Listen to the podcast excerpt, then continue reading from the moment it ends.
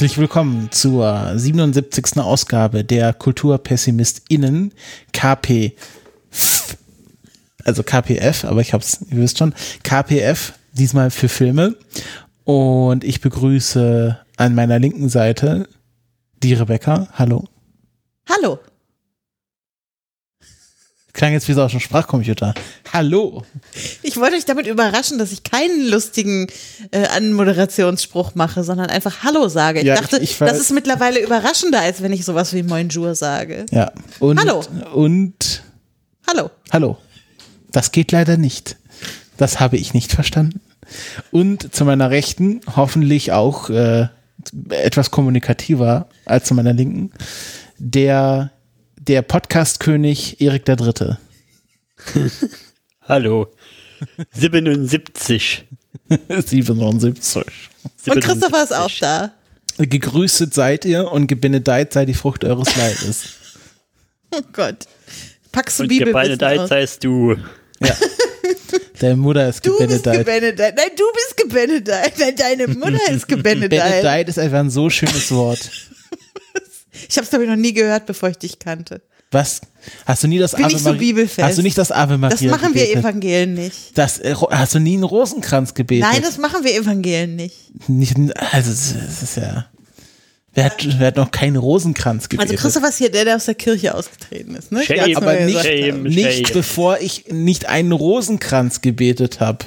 Apropos Shame, Shame, Shame. Ich habe Erik gerade im Hintergrund gehört. Es gab kein Feedback. Also B-E-C-C, kein Feedback zur letzten Folge. Äh, ich vermute, das liegt daran, dass ihr einfach allem zustimmt, was wir gesagt haben und dass ihr deshalb gar nichts hinzuzufügen Das hattet. erste Mal hatten wir recht. Das wird unser, also unser Selbstbewusstsein in Höhen schrauben. Das wollt ihr nicht. Deshalb macht lieber wieder kritische Kommentare nach dieser Folge, damit wir nicht irgendwann abheben. Ich glaube, das wäre, Und- das wäre günstig. Und was natürlich auch noch äh, in unserem Interesse ist, äh, dass wir Rebecca nicht entlassen müssen. Was? Ja, Wenn es kein Feedback gibt, brauchen wir auch keine Feedback-Key. Da wirst, wirst du hier wegrationalisiert. Geht's noch? Was ist denn hier los? Ja, das tut mir leid. Aber genau, noch einen, noch einen Freifahrtschein hast du. Und äh, wir hoffen wir mal, dass nächstes Mal Feedback kommt. Also bitte, schickt Feedback für mich, für die Feedbackie. Sonst müssen wir diese Katze erschießen. Wir haben keine Katze. Leute, Ja, die nicht- die nicht Outtakes zuerst hören, wissen AirPod das gefressen haben. Ja, und dann lassen wir es halt Siri vorlesen, wenn es mal wieder Feedback gibt. Ja, genau. wenn sich mal jemand bequemt dazu, die Feedback zu Feed-Siri. schreiben. Ich glaube, es reicht an Shame. ja. Kommen wir von Shame zu Nope. Das ist zwar keine Überleitung, aber reimt sich nicht. Auch nicht. Und Entschuldigung, ich musste kurz husten. Und da wir, äh, da, da es kein Feedback gab, äh, machen wir hier eine, ähm, wie nennt man das? Bei, bei auf dem Ausnahme? Arbeits, Arbe Arbeitsamt, du machst eine Umschulung Ich mache eine Umschulung, ja. und machst dafür das, die Themenanmoderation. Ja, ich weiß nicht, ob es euch sonst nämlich aufgefallen ist. Sonst machen immer Christopher oder Erik die Themen an Moderation, weil ich ja schon das Feedback mache. Und heute darf ich mal die Themen an Moderation machen. Christopher hat es schon angedeutet.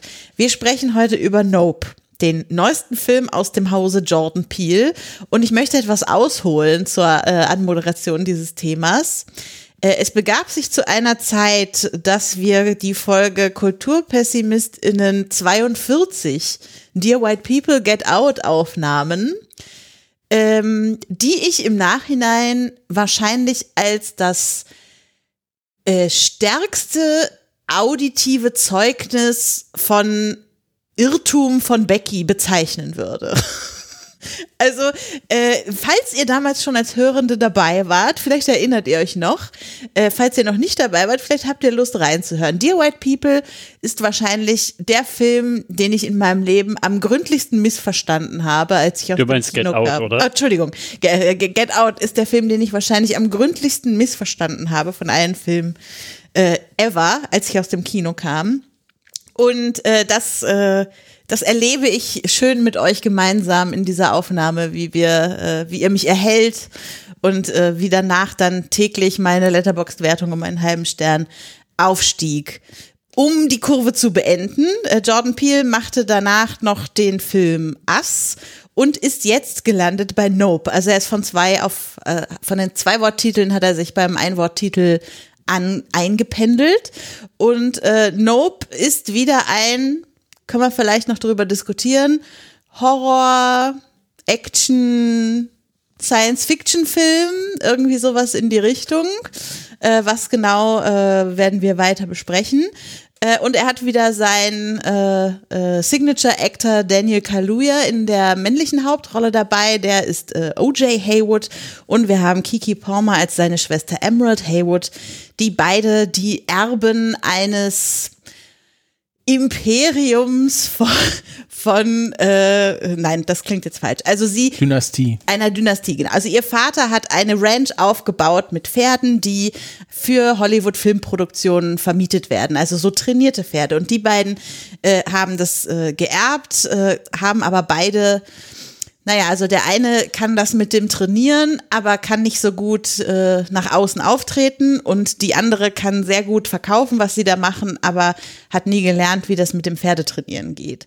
Und die beiden ähm, erleben jetzt, dass sich über ihrer Ranch etwas zusammenbraut, denn es scheint ein UFO oder ein Alien oder ein Alien in UFO-Form angekommen zu sein und das Gebiet der Ranch jetzt als sein eigenes Gebiet zu betrachten. Und ähm, genau, wir werden, ich erzähle jetzt noch nicht so viel darüber, denn wir werden sicher, wir werden sicher über dieses Alien äh, noch das ein oder andere Wort verlieren in der Besprechung heute. Ähm, genau, und es gibt, würde ich sagen, einen sehr offensichtlichen Film, der hier erzählt wird. Und es gibt äh, sehr viele Lesarten, die man dann in Interpretationsebenen reinbringen kann. Und wir wollen uns in der Besprechung heute so ein bisschen vom, von der Oberfläche zu den verschiedenen Interpretationen durcharbeiten. Aber zunächst meine Einstiegsfrage an euch. Wie seid ihr denn aus dem Kino rausgekommen? Habt ihr euch erinnert gefühlt an die alten Jordan Peele-Filme? Wart ihr erschlagen? Wart ihr ängstlich? Äh, wart ihr überwältigt? Was waren so eure Emotionen, als ihr nach dem Film aus dem Kino kamt? Erik, vielleicht du mal zuerst.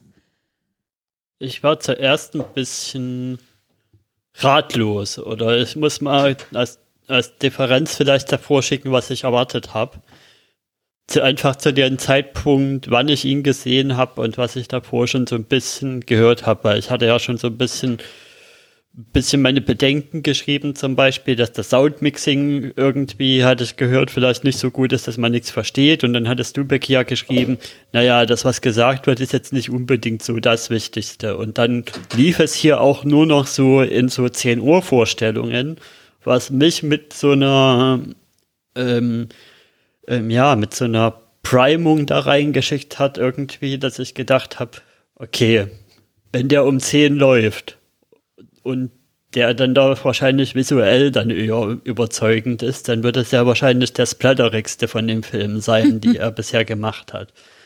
Und deswegen kam ich da so ein bisschen, hm, naja, aber war das jetzt so horrormäßig raus erstmal? Also, ja, da hat bei mir so ein bisschen diesmal, wie es bei dir vielleicht, glaube ich, bei Get Out war, so ein bisschen die Differenz von der Erwartung und dem, wie man rausgekommen ist, ein bisschen reingespielt. Und dann habe ich aber mich auch ein bisschen damit beschäftigt und gerade die Serie, nee, warte, war das die Serien? Nee, nicht Serien-Junkies, das war die Polygamia? Besprechung bei Poly, beim Polycast, genau. genau, Polygamia, die Besprechung mit der Milk Witch und die hat mir dann erstmal klar gemacht, okay, was ist denn da eigentlich diese Metaebene, die da wirklich drin steckt? Weil die habe ich komplett übersehen davor.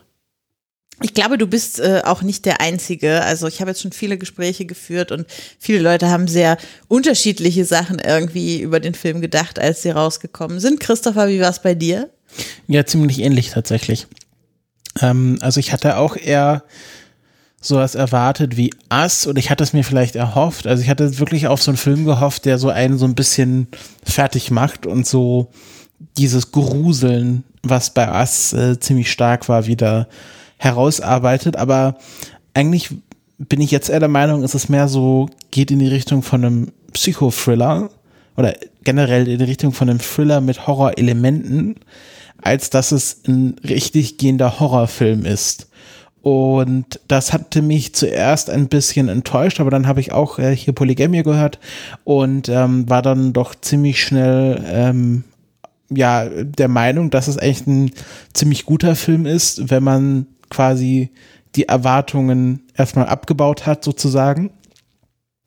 Und ähm, ich finde spannend, dass äh, da Jordan Peele auch so sehr variabel ist, äh, dass er ähm, Filme machen kann, die brutaler sind, die goriger sind, aber auch Filme, die mehr auf der psychologischen Ebene arbeiten. Und wo ich sagen würde, ähm, wenn Get Out so eine Mischung aus beiden war, also dem, dem psychologischen wie auch dem, sag ich mal, brutalen, ähm, und Us wirklich eher in die brutale Richtung gegangen ist, dann ist Get Out, ähm, ist Nope ein Film, der wirklich kaum Splatter-Elemente hat, ein bisschen schon, aber kaum, ähm, und dafür viel mehr, ja, mit den, mit der Stimmung arbeitet und auch fast gar nicht dunkel ist. Also es gibt auch schon dunkle Szenen und Szenen, die quasi düster sind, ähm, aber wir haben jetzt gerade, um ein bisschen vorzugreifen, gerade auch darüber gesprochen, dass er das Finale fast komplett im Hellen spielt. Und das ist, ähm, ja, zeigt einfach, dass er da eine sehr große Bandbreite hat. Mhm. Wie ist denn bei dir, meine liebe Rebecca? Deine liebe Rebecca. Äh, äh, ich musste gerade ein bisschen grinsen, weil als wir direkt aus dem Kino draußen waren, sah ich, oder also direkt ist übertrieben, es war vielleicht eine halbe Stunde später, sah ich, wie du, Christopher, mein lieber Christopher, jemandem schriebst, es sei ja gar kein Horrorfilm, wo ich doch dann dazu sagte, das ist aber schon ein bisschen fahrlässig, weil ich hatte schon, also meine Geschichte mit Horrorfilmen ist ja die, dass ich die ganz lange gar nicht gucken konnte und immer schlecht geschlafen habe und so und mich da jetzt erst über die letzten Jahre so ein bisschen rangearbeitet habe und ich deshalb auch ganz viele typische Tropen und so aus dem Horrorgenre gar nicht kenne. Und äh, ich hatte schon das Gefühl, dass er für mich genug Horror hatte, wobei ich natürlich sehe, dass es eine andere äh, weniger brutale, weniger psychisch belastende Form des Horror ist, als es zum Beispiel in, in Ast der Fall war. Aber ich würde trotzdem äh, jemanden, der sonst keine Horrorfilme gucken kann, würde ich nicht einfach so in diesen Film schicken und sagen, den kannst du aber einfach gucken, weil es war schon sehr aufregend. Ich war sehr in meinen Kinositz gepresst, gefercht, gerade während des Showdowns am Ende und so. Also mich, ich bin ganz schön mitgegangen in dem Film, muss ich sagen. Und das, obwohl der ja über weite Strecken ein extrem gechillter Film fast ist. So gechillt vielleicht ein bisschen, wie es halt OJ, der Protagonist ist. Und äh, weil sie ja auch ihren ganzen Plan, also den Plan The Oprah Shot von diesem Alien zu machen und äh, damit dann irgendwie reich zu werden oder bekannt zu werden, ähm, äh, weil sie den eben auch mit so einer gewissen logischen Gelassenheit angehen, wie man das gar nicht kennt sonst von ProtagonistInnen in Horrorfilmen, die ja sonst häufig eher blöde Dinge tun und dadurch so ein bisschen in diese Horrorsituationen reingeworfen werden. Also von daher, ich war gleichzeitig über Strecken sehr gelassen und gleichzeitig über Strecken sehr mitgenommen von dem Film und muss sagen, jetzt so im, im Nachhinein, also ich bin gespannt, was wir heute noch so besprechen werden. Ich äh, finde ganz geil, dass man in sehr viele Szenen sehr viel rein und raus und durchinterpretieren kann. So. Wollen wir dann direkt mal bei der Horrorfrage bleiben? Mhm. Ähm, ja, also für mich ist es eben so, da muss ich aber auch sagen, dass es da so ein bisschen ein Mismatch gab zwischen dem, was der Film als Horrorelemente, äh, als Horrorelemente eingesetzt hat und den Horror, der für mich wirksam ist. Deswegen hat der Film da bei mir auch leider so ein bisschen ein Disadvantage, weil den Horror, die Horrorelemente, die er in seinen ersten beiden Filmen eingesetzt hat, hat wirklich dieses Du hattest ja vorhin den Begriff verwendet mit dem offensichtlichen Film und den, was da so wirklich drin steckt. Mhm. Und bei den ersten beiden Filmen ist ja der Horror im offensichtlichen Film jeweils wirklich von Menschen ausgehend. Mhm. Und das ist halt wirklich für mich wirklich tausendmal gruseliger, sich vorzustellen, welche Grausamkeit und Gruseligkeit und was so ein Mensch alles einfach so anstellen kann. Und ja, dieses, oh, da ist irgendwie was Mysteriöses, was Übernatürliches, das kann mich meistens nicht so abholen. Ich kann ihm dann trotzdem noch dazu geben, dass wie er es macht, ich kann sehen, dass er das gut macht, wie er es macht. Und also, dass er diese Horrorelemente, die er einsetzen will, dass er die gut einsetzt. Sie treffen bei mir halt nur nicht wirklich zu. Mhm. Ich meine, was man ja über Jordan Peele weiß, ist, dass er ein großer Steven Spielberg-Fan ist und Fan von seiner äh, Schaffenszeit, in der er so Filme wie Den Weißen Hai zum Beispiel gemacht hat. Und ich finde, diese Art von Gefahr für die ProtagonistInnen. Ähm, da, da ähneln sich der Hai und das Monster in diesem Film, obwohl das Monster in diesem Film ja ein Alien ist und nicht irgendwie ein Tier, was auf der Erde auch mir begegnen könnte, so, sondern etwas, das eindeutig ausgedacht ist. Aber ähm, also ich glaube, da, da merkt man halt, dass er, ich weiß nicht, als Verbeugung vor, vor, vor dieser Art von Film, die er selber so toll findet, ähm, an der Stelle genau auf diese Art von ja, vielleicht sollten wir es nicht Horrorelemente nennen oder so, aber auf diese Art von Tension, auf diese Art von Spannung und von dem Unbekannten, das irgendwo ist und nicht sichtbar ist und nur seine Spuren sichtbar zeigt und so. Ich finde, das äh, macht der Film sehr Offensichtlich, ja, deswegen, wenn man das weiß. Deswegen habe ich es ja in, in den Thriller eingeordnet. Mhm. Weil das ist, also, das sind ja auch aufregende Filme. Also, was ist denn so ein klassischer Thriller? Äh, Gone, Gone Girl. Gone Girl. Genau, das ist ja auch ein Film, der sehr aufregend ist, wo es viel um äh, Verborgenes geht, aber man würde ja nicht sagen, das ist ein Horrorfilm. Und deswegen würde ich da schon die Unterscheidung machen, dass man sagt, okay, Leute, die keine aufregenden Filme sehen können, denen würde ich jetzt auch nicht Nope empfehlen, aber den würde ich auch genauso wenig Gone Girl empfehlen, aber trotzdem ist es kein Horrorfilm. Deswegen würde ich sagen, das hier geht schon in die Richtung Thriller. Ähm, aber man merkt halt auch, dass John Peel ein Horrorregisseur ist und mit diesen äh, Stilmitteln am besten arbeiten kann oder sich damit am besten auskennt. Und ähm, ja visuell damit ja auch ein bisschen was macht, aber ich hatte auch ein bisschen das Gefühl, so von den Trailern her wird man so ein bisschen hinters Licht geführt. Na, also ich finde, die größte hinters Lichtführung ist ja, dass im Trailer man eigentlich denkt, man wird das Alien nur in einer Wolkenform sehen. Also das Alien ist irgendwie so eine Wolke da oben am Himmel. Das ist ja das Einzige, was man nee, irgendwie im Trailer also sieht. Also das ist nicht das, was ich gedacht habe, sondern äh, es gibt ja diesen einen Shot mit der Hand des Affen, die quasi unter den Tisch durchgeht und was ja auch aussieht wie so eine Alienhand, wenn man nicht weiß, dass sie zu einem Schimpansen gehört. Ah, okay. Und da hatte ich gedacht, das ist vielleicht Teil des Aliens. Und dann gab es ja auch diese eine Frau, die durch den Angriff des Schimpansens äh, so Vernarbungen im Gesicht hatte, mhm. wo man ja auch denken könnte, okay, das spielt jetzt irgendwie in den Horrorelement rein, ähm, aber hat es ja dann tatsächlich gar nicht so groß getan oder nicht in der Weise, wie man gedacht hat. Mhm. Und ähm, diese ganze Inszenierung, wie auch die Trailer da äh, zusammengeschnitten wurden, sieht das halt aus, okay, es gibt halt Aliens, die aus diesem Raumschiff aussteigen werden und sich vielleicht auch unter die Menschen mischen, weil diese Frau hat ja auch diesen Schleier, also sie ist irgendwie, sie verbirgt ihr Gesicht, dann weiß man, okay, es ist, weil sie halt diese Vernarbung hat und äh, das quasi nicht so zeigen möchte, aber es hätte ja auch sein können, dass es ein Alien ist, was sich verbirgt. Was man wiederum vielleicht auch in die Aussage des Films reininterpretieren könnte. Mhm. Aber da kommen wir später zu. Aber deswegen war ich auch so ein bisschen vielleicht enttäuscht, dass, dass der Trailer einen so ein bisschen äh, einen Red Herring hingeworfen hat. Vielleicht auch bewusst. Ähm, und äh, das Alien in diesem Film ja gar nicht so horrormäßig ist. Also es ist ja jetzt kein Alien wie ein Alien ähm, oder wie kleine grüne Männchen, die ja. Es ist halt nicht so eklig. Es ist nicht es eklig. Es ist kein genau. ekliges nee, Alien. Es ist eigentlich sehr schön.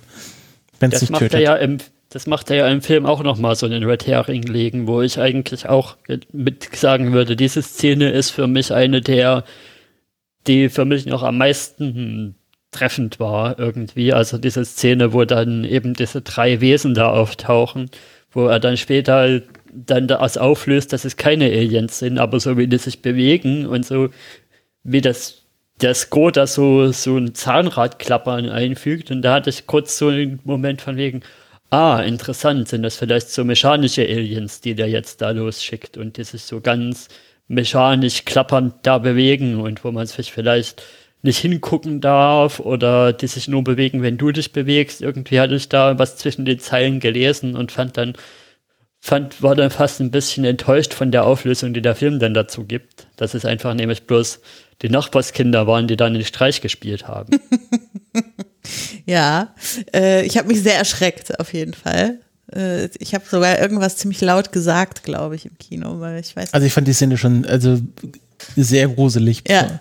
Also da habe ich schon gedacht, okay, jetzt geht's richtig los, jetzt kommt der Horroreffekt. Und dann kam es gar nicht. Aber vielleicht müssen wir uns auch in der Interpretation oder in der Beurteilung des Films ein bisschen davon lösen, was wir erwartet haben und ein bisschen mehr auf das gehen, was es ist. So.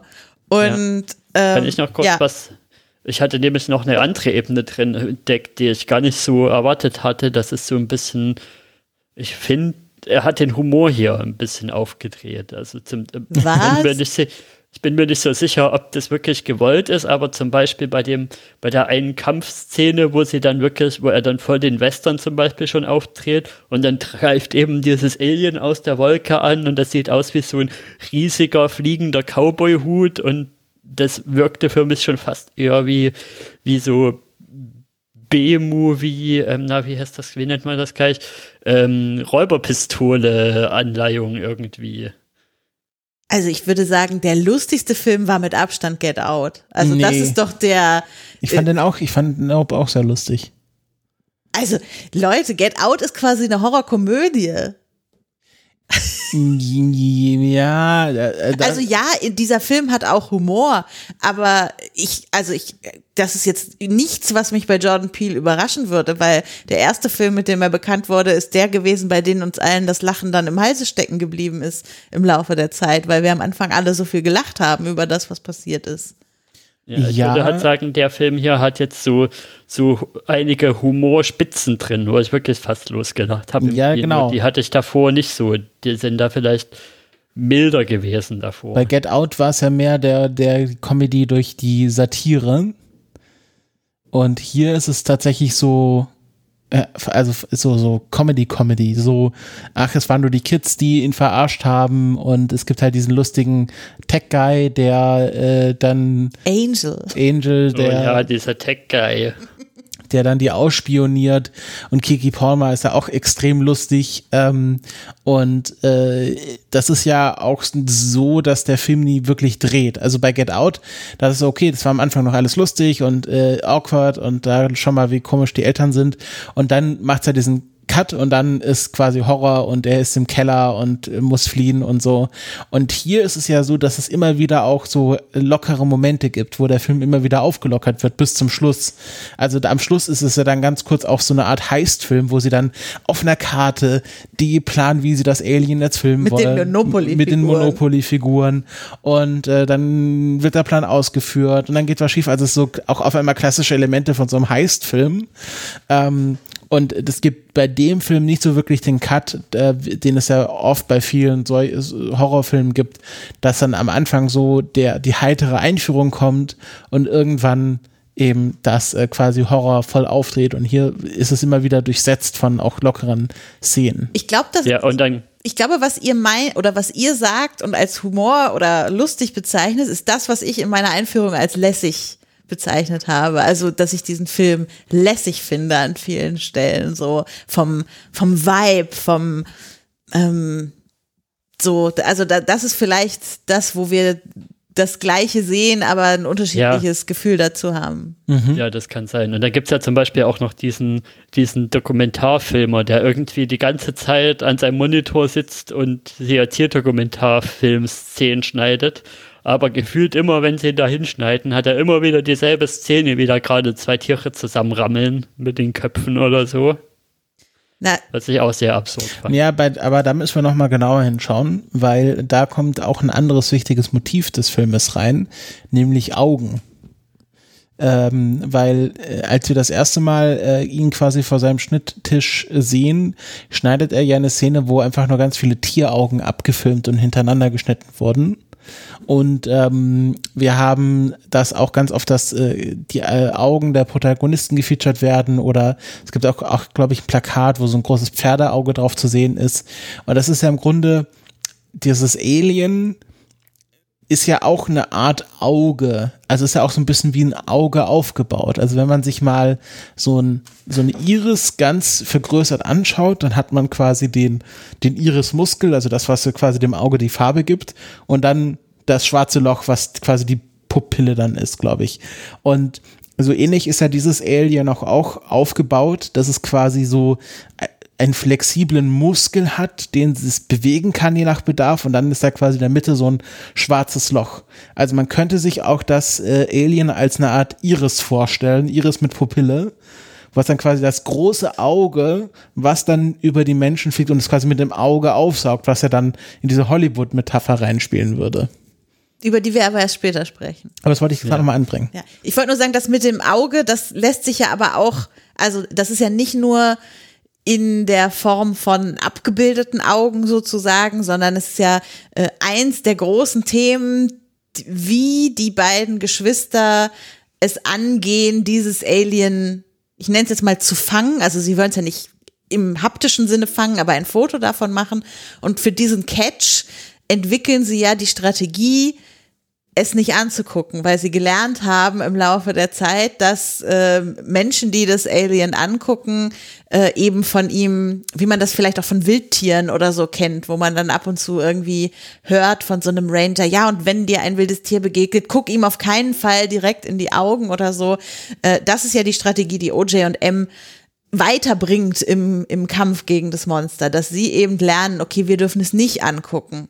Vielleicht auch ein bisschen deshalb, weil OJ ohnehin jemand ist, der den Leuten nicht so gerne in die Augen guckt und deshalb einen kleinen Vorteil hat am Anfang, während alle anderen Leute immer hingucken, hingucken wollen. Und er ist eher jemand, der so weggucken will. Und dadurch erkennt er diese Strategie überhaupt erst als etwas, was man benutzen kann gegen das Monster.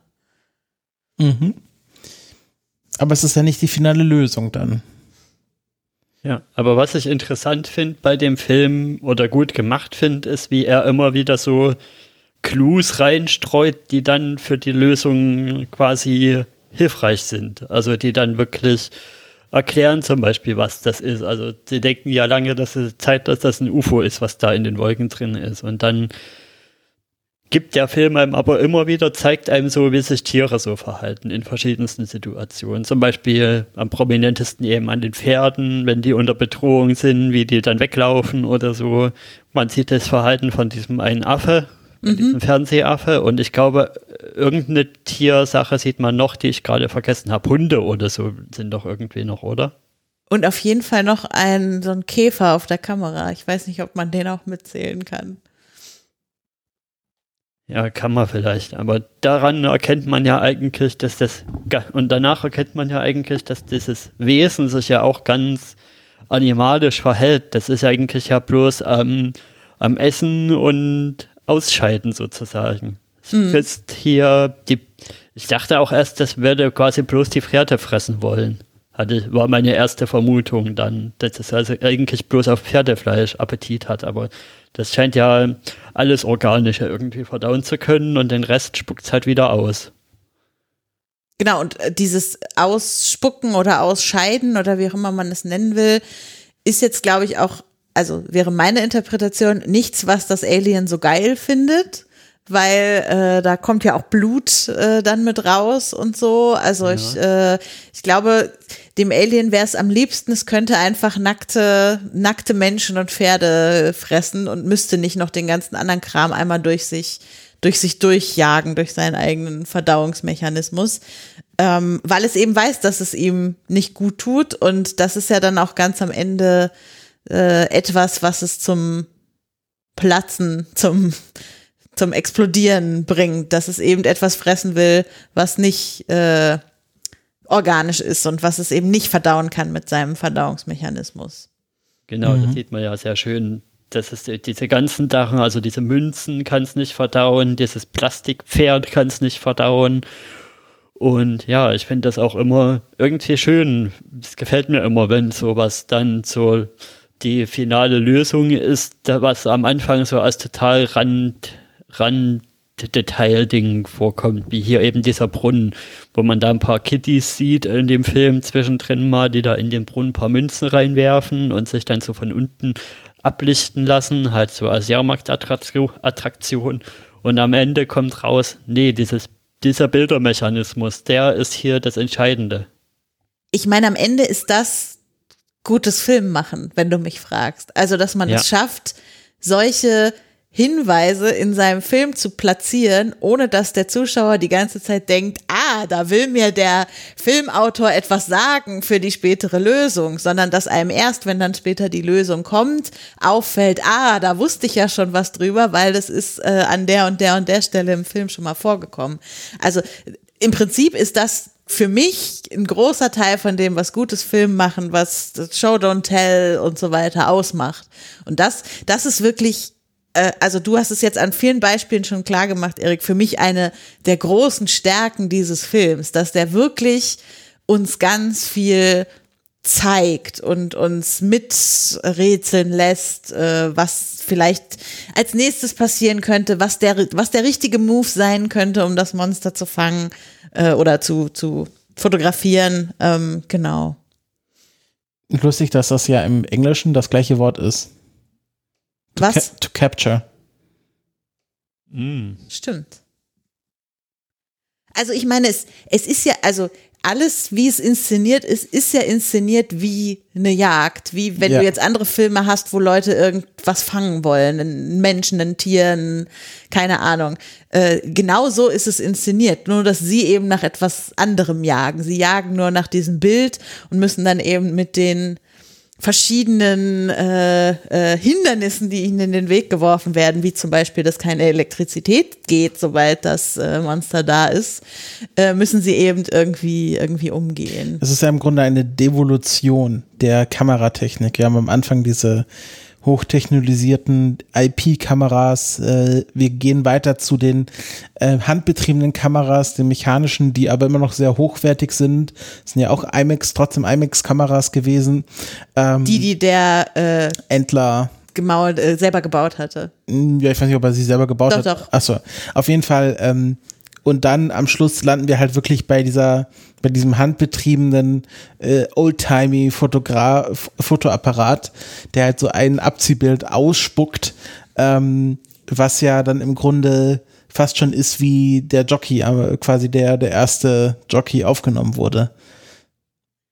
Habt ihr denn eine Lesart dafür, wie sich dieses Monster, warum sich das vielleicht zur Hälfte des Films so seine Aktivität ändert? Weil am Anfang ist es ja wirklich bloß so in der Nacht und wirklich bloß dann huscht so zwischen den Wolken hin und her und greift vielleicht mal in der Nacht an, aber tagsüber scheint es ja mehr oder weniger zu schlafen. Und dann irgendwann in der Hälfte des Films dreht sich ja so um und dann greift es ja auch am Tag an.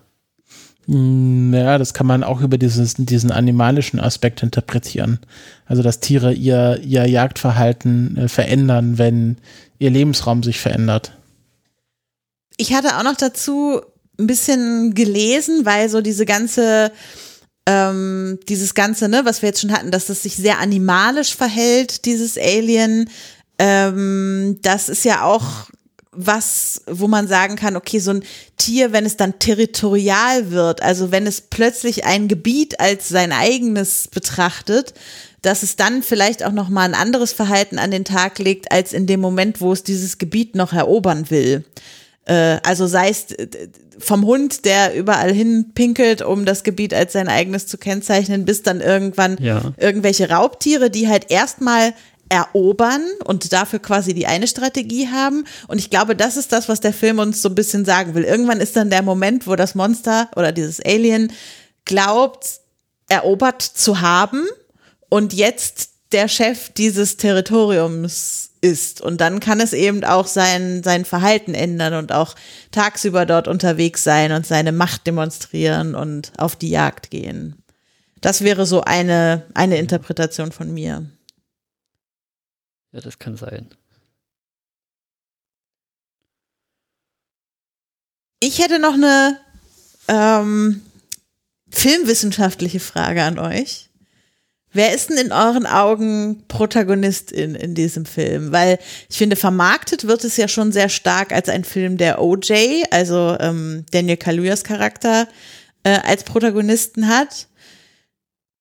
Vielleicht würde mein Herz bei der Beantwortung dieser Frage sogar eher Richtung Emerald gehen, aber vielleicht will ich erstmal euch fragen. Habt ihr da eine Meinung zu? Habt ihr euch da Gedanken zu gemacht beim Gucken des Films?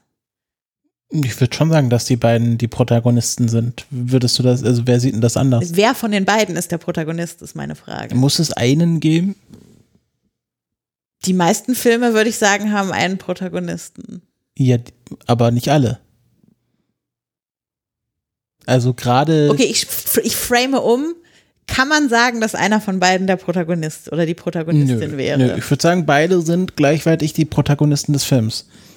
Sie sind die, die maßgeblich die Handlung voranbringen. Ja, ich würde auch sagen, ja, beide. Oder wenn, dann macht der Film so einen Kniff, dass eigentlich sie die handelnde Protagonistin ist, aber wir sehen den Film quasi durch seine Augen erzählt, würde ich sagen. Dadurch, dass er auch so ein bisschen zurückgenommener die ganze Zeit handelt, würde ich so vielleicht sehen, eine Lesart reinlegen, dass er quasi so ein bisschen die Kamera für die Zuschauer ist und wir quasi aus einer Third-Person-Perspektive auf die Protagonistin über den Film, über ihn reingucken. Das finde ich ganz spannend. Ich finde nämlich, dass er, also ich würde antworten, dass M die Protagonistin ist und zwar aus dem Grund, dass er eigentlich keinen Character Arc hat. Also er ist am Anfang wie am Ende der gleiche Typ, der die gleichen Strategien anwendet und die gleichen Dinge tut. Und sie ist die, die äh, bei der man Veränderungen im Laufe des Films bemerkt, äh, wäre mein Argument. Also sie ist ja am Anfang eher so die, ähm, die sich mit dem Dressieren oder dem Zähmen von Tieren eigentlich überhaupt nicht beschäftigt, auch deshalb, weil ihr Vater eben da Unterschiede zwischen ihr und ihrem Bruder gemacht hat und ihrem Bruder das alles beigebracht hat und ihr nicht. Und äh, das interessiert sie nicht. Sie will auch eigentlich nicht auf dieser Farm wohnen oder so. Da wohnt ja nur ihr Bruder. Sie ist eigentlich nur noch in diesem Business, weil er halt manchmal jemanden braucht, der für ihn offen spricht so. Und dann im Laufe des Films fuchst sie sich aber immer mehr in dieses ganze Ding rein und äh, ja, also nähert sich vielleicht auch dem an, was sie am Anfang gar nicht machen wollte, nämlich dem Wunsch, ähm, das zu, zu dressieren, zu fangen und eben diesen, diesen Shot zu landen. Und sie ist ja auch die, die am Ende das Foto macht. Mm, aber geht es ja nicht auch um die Beziehung zwischen den beiden? Ja, wahrscheinlich schon. Und das verändert sich ja dann auch für OJ. Erzähl mal noch ein bisschen dazu. Naja, also wenn wir sagen, dass Kiki, äh, nee, Entschuldigung, so heißt die äh, Schauspielerin, Emerald, dass, dass Emerald ähm, sich wieder Richtung Farm orientiert und das tut, was er eigentlich immer vor, vor dem sie immer weggelaufen ist oder wo sie ja enttäuscht wurde von ihrem Vater, dass sie das nicht machen durfte. Ähm, das hat ja auch die Beziehung zu ihrem Bruder belastet. Und am Schluss des Films arbeiten sie ja dann wieder mehr zusammen. Und das ist ja dann auch für OJ der Prozess gewesen, zu verstehen, dass warum sie sich so wegbewegt hat von der Ranch und vom Vater und von ihm, weil sie halt von ihrem Vater enttäuscht wurde. Und ich, das ist natürlich auch ein Prozess für OJ, dass er das versteht und äh, verarbeitet. Hm, das stimmt natürlich. Ich habe übrigens, apropos der Vater, ich habe ganz kurz heute darüber nachgedacht, ob es auch noch ein Motiv des Films ist oder ein Symbol, mit dem er arbeitet, dass der Vater ja quasi von einer Münze erschlagen wird und sie am Ende eine Münze in den Automaten einwirft, damit sie da kurbeln kann und das Foto machen. Also ob damit auch noch mal ein Kreis geschlossen werden soll am auf, Ende. Auf jeden, auf jeden Fall ist das, äh, sag ich mal, von der Inszenierung her ein sehr schönes Framing. Ähm, aber die Münze ist, äh, ja, da darf ich noch nicht drüber reden. ähm, Natürlich, wenn man das Ganze mit dieser, mit dieser Western-Brille angucken würde, dann könnte man vielleicht auch fast sagen, es ist wieder ein Red Herring, dass sie hier den, den Daniel Kalua so als so als prototypischen Western ähm, Ganzlinger dazwischen drin zeigen, also wie er dann auf dem Pferd reitet und und dieses, dieses Face-Off mit dem Monster hat Altai nun und dann dahin reitet und dies mit dem Pferd macht und das mit dem Pferd macht. Bevor er dann äh, am Ende irgendwie verschwindet und keiner weiß, ist er jetzt noch da oder nicht. Da können wir ja dann auch noch mal drüber reden. Aber es wäre irgendwie, es wäre nicht hier Jordan Peele, wenn da nicht irgendwie ein Bruch drin wäre, dass es doch nicht er der Protagonist sein soll. Mhm.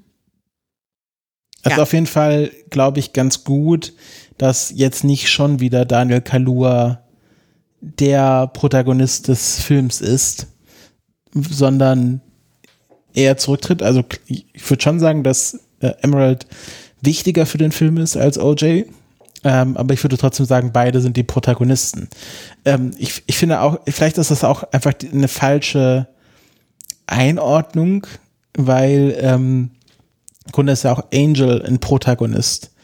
Ist das nicht so, dass Protagonisten die, die Charaktere sind, die quasi den, die Handlung im Sinne der, der quasi der, der Helden voranbringen und die Antagonisten die sind, die sich dagegen stellen? Natürlich Ja. ist es so, aber es gibt auch Drehbuch theoretisch Okay, okay. Äh, äh, Konzepte, wo es darum geht, wer die Hauptfigur in positiver und wer in negativer Sicht sozusagen ist. Ja, also ich würde sagen, Emerald ist schon die Hauptfigur. Darauf könnte ich mich einigen, ist die Hauptfigur des Films. Es geht mir ja gar nicht so sehr darum, dass wir uns darauf jetzt einigen. Ich wollte das Gespräch darüber eröffnen, dass wir hier. Ja, Vielleicht bin ich da auch, vielleicht bin ich da auch gerade von meinem, von meinem Herr der Ringe Rewatch ein bisschen sehr in die andere Richtung geprägt, der ja, wenn es Filme gibt, wo man nicht sagen kann, da gibt es einen Protagonisten, sondern man verfolgt ganz viele, dann ist es ja der Herr der Ringe. Und ja, vielleicht bin ich da gerade ein bisschen so auf die Lesart auch geprimed. Es muss ja nicht einen Protagonisten geben. Es geht ja darum, welche Geschichte der Film erzählt. Ich wollte nämlich, ich hätte beinahe auch gesagt, dass es ja in Herr der Ringe, selbst in der, in der Frodo-Geschichte, wo, wo man ja sagen könnte, dass Frodo und Sam beide die Protagonisten sind. Man kann für beides Argumente machen. Also vor allem Fall, Rückkehr ja. des Königs. Ja, ja, ja, Herzlich ja. willkommen zum Herr der Ringe Podcast. In äh, äh, Kurzer Sidestep, ich habe übrigens in deiner letzten Rezension vermisst und alles, was ich gekriegt habe, ist ein Kuss auf den Forehead. Ich wollte den Gag jetzt nicht zu weit ausreizen. So, äh, vielleicht leiten wir jetzt mal ein bisschen über zu den deeperen Interpretationen, die Endlich. ein bisschen äh, äh, darüber. Ich, ich würde die für die go Überleitung für die Überleitung einmal unseren guten Freund Jan äh, Zwangsdemokrat zitieren.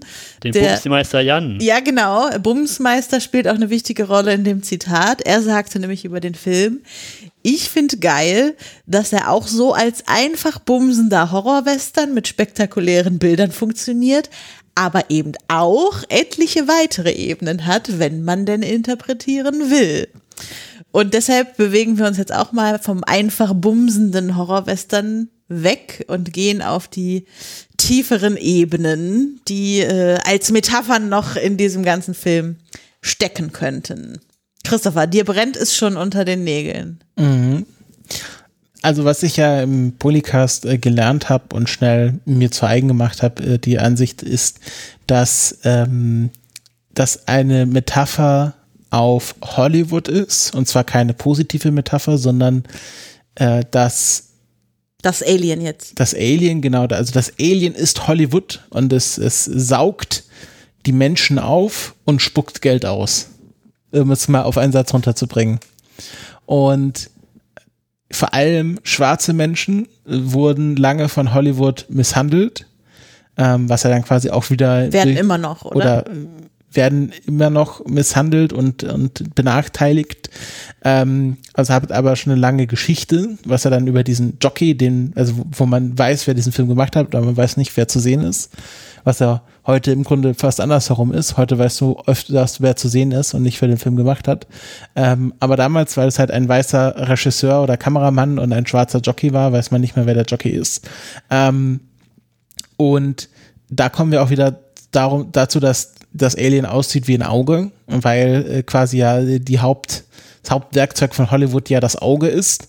Und wenn man aufgesaugt wird von einem Alien, dann sieht das auch so ein bisschen aus wie eine Kamera. Also es ist ja, man wird ja. Mindestens in der zweiten Form des Aliens, wenn es sich halt so. Nee, so auch wenn man reingesaugt wird. Es gibt da einen sehr schönen Shot quasi aus dem Auge, also POV Alien, wie es quasi in seinen eigenen Schlund hineinschaut und sieht, wie die Menschen vorbeifliegen.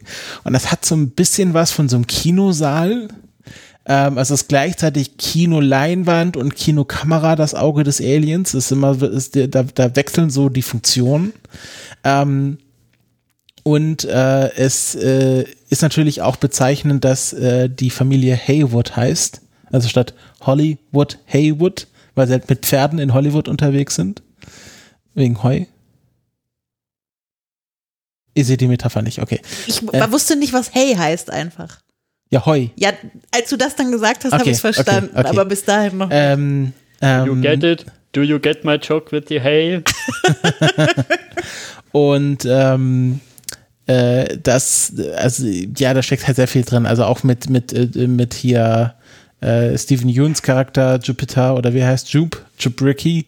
Über den haben wir noch gar nicht gesprochen. Ja, genau, weil der ja so zentral für dieses, für diese Hollywood-Metapher ist. Also Erzähl doch mal ein bisschen über ihn. Genau, also das ist eine Figur, ähm, der als Kinderdarsteller ähm, bekannt wurde, eben in so einer Western-Serie. Deswegen hat er auch diesen Park, also die Serie hieß, glaube ich, auch Jupiter's Claim oder so. Ähm, quasi wo so eine Art Kindersheriff hat er gespielt und dann später hat er noch so einer ähm, die Deutschen kennen das eher aus so einer Hey, hey Charlie Sitcom mitgespielt. Unser Charlie. Unser Charlie, das war Hey, hey Robbie und unser Charlie, Entschuldigung. Ähm, so unser Charlie-artigen Sitcom mitgespielt wo dann einer der äh, Schimpansen durchgedreht ist und mehrere Leute umgebracht hat und äh, dadurch wurde auch Ricky offensichtlich sehr traumatisiert. Er musste das mit ansehen ähm, und äh, lebt jetzt einerseits von seinem äh, ja, etwas zweifelhaften Fame, hat so ein kleines ähm, kleinen Schrein sich gebaut, wo gegen Geld man sich Devotionalien aus dieser Serie und von diesem Vorfall anschauen kann. Wie hier so ein, so ein Kabinett der Kuriositäten, wie das die Königshäuser früher hatten, genau, ist der Raum genau, so ein bisschen. Genau. Ähm, und gleichzeitig, ähm, was man dann später erf erfährt, machte, hat er auch so eine Show jetzt mit dem Alien, wo er dem Alien Pferde opfert.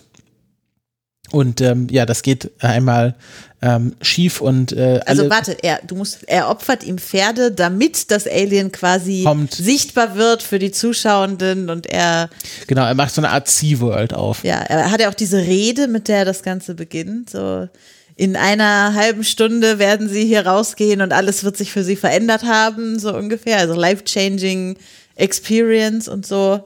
Das ist schon sehr Exploitation von diesem ganzen Phänomen und so. Also an der Stelle auch vielleicht wieder in die Hollywood-Metapher hineinspielen. Ja, und es, aber es spielt auch wiederum in diese äh, Tiere im Entertainment-Business rein. Also wenn man, wenn man sagt, ähm, also man könnte ja auch diese, diese Jupiter's Claim-Geschichte so Richtung SeaWorld sich anschauen und sagen, ähm, hier wird quasi ein, eine Live- Live-Show mit einem wilden Tier gemacht, was weder für das Tier gut ist, es kriegt ja dann offensichtlich Magenverstimmungen, noch für die Menschen. Gab es nicht auch irgendwie so Vorfälle, wo, wo so Trainer und so getötet wurden von den Wahlen? Ja, ja. Ähm, also dass für Mensch und Tier diese Sachen äh, selten gut ausgehen oder quasi mit längerer Zeit öfters zu Vorfällen kommen kann.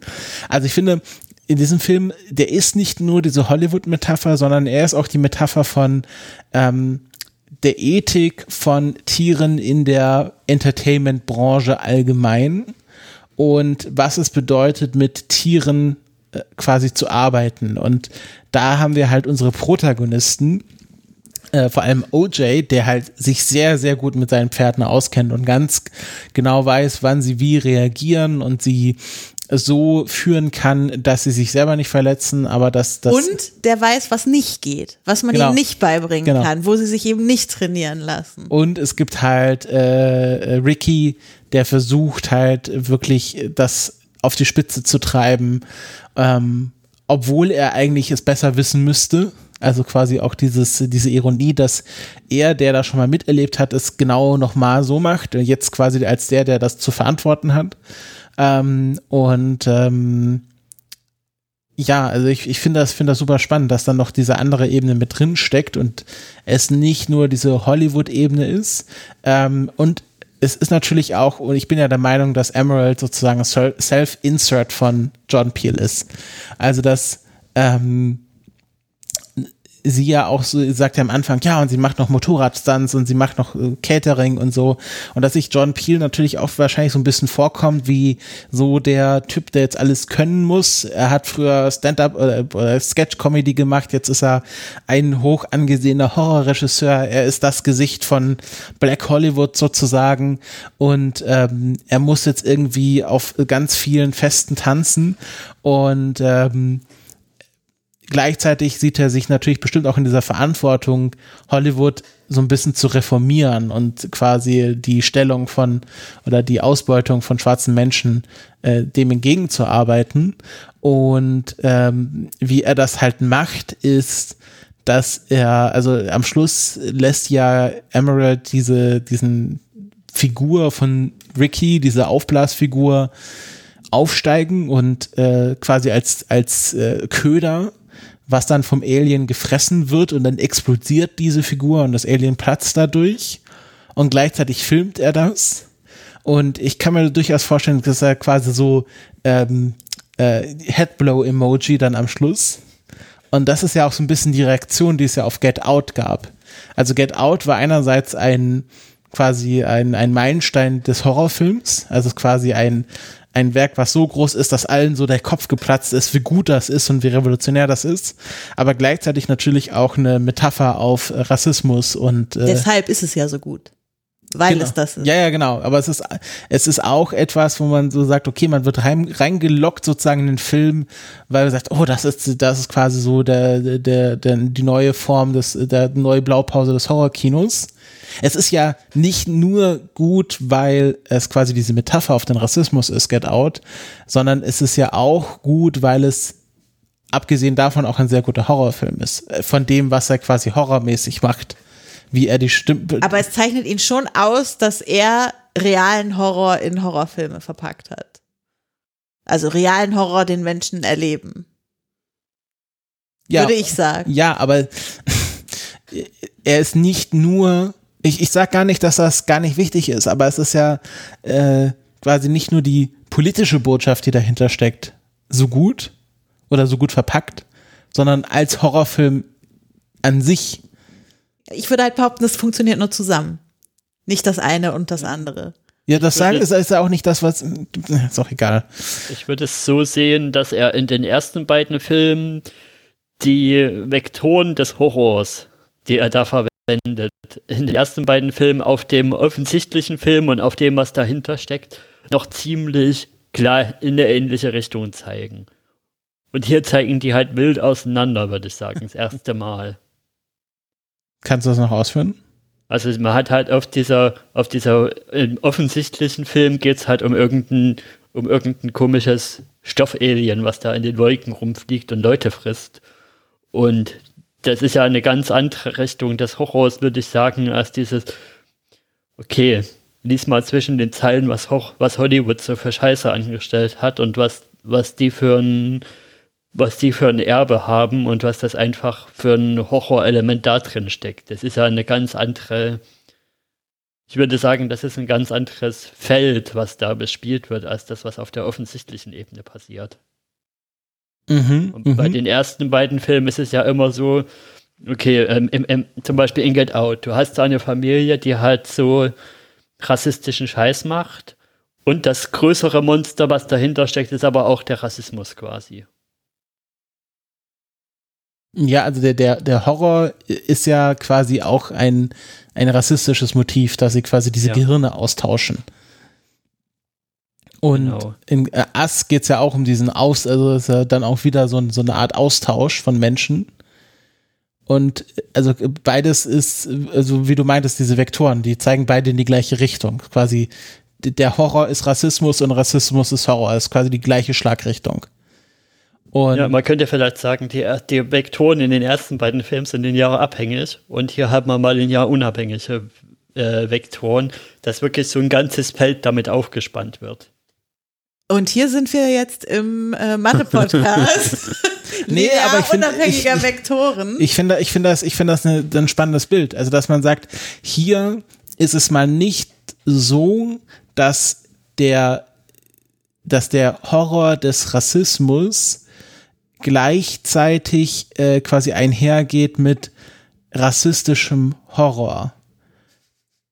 Sondern der Horror erwächst ja hier eher aus dem Alien, also dass es quasi ein Alien ist und das groß ist und mysteriös. Und bei Us und bei Get Out ist das ja schon viel mehr miteinander verflochten. ich bin nicht sicher, ob ich euch 100% folgen kann, aber Ich muss ich ja nicht. vielleicht auch nicht. Äh, Ich habe noch, ich hab noch eine lustige Erik-Anekdote, wenn, ich die- wenn ihr die hören wollt. ja, gern. Und zwar, es war so gewesen, ich bin dann in das, Es Ki war so gewesen. Bin dann in das Kino reingegangen und hatte noch zehn Minuten Zeit, bevor irgendwie der Kinosaal aufgegangen ist. Und habe dann noch so ein bisschen auf dem Handy rumgeklickt und gesehen, ähm, Council of Geeks hat ein neues Video rausgebracht. Und das hat was mit dem Thema des Films zu tun, tatsächlich. Und es ging, es geht, es geht grob gesagt in dem Video um Digital Ownership, aber sie steigt natürlich ein mit HBO Max und was da alles passiert ist, was ja auch wieder so ein Fall ist von wegen Hollywood frisst alles auf und es geht nur um Geld. Für alle, die da vielleicht in zehn Jahren das hören und nicht mehr genau wissen, was da passiert ist. Also HBO Max hat ja hier mit Discovery jetzt zusammengelegt und da sind ganz viele irgendwie Medienprodukte, gerade was von Cartoon Network, äh, Cartoon Network rausgekommen ist, unterm Bus gefallen. Also zum Beispiel eben Infinity Train, die es jetzt gar nicht mehr irgendwo gibt oder eben der Batwoman-Film, der jetzt Batwoman, nee, Batgirl, ne? Batgirl-Film. Der jetzt komplett unterm Bus gefallen ist, der schon für 40 Millionen oder wie viel produziert worden ist, der jetzt einfach nicht erscheint, der ist ja einfach unterm Bus gefallen und das ist ja wieder diese, das ist ja quasi die Ebene, die- was in dem Film passiert, in die Praxis geholt, sozusagen. Also, ich habe das noch davor geguckt, die ersten zehn Minuten, und ich habe die Ebene trotzdem nicht gesehen im Film, lustigerweise.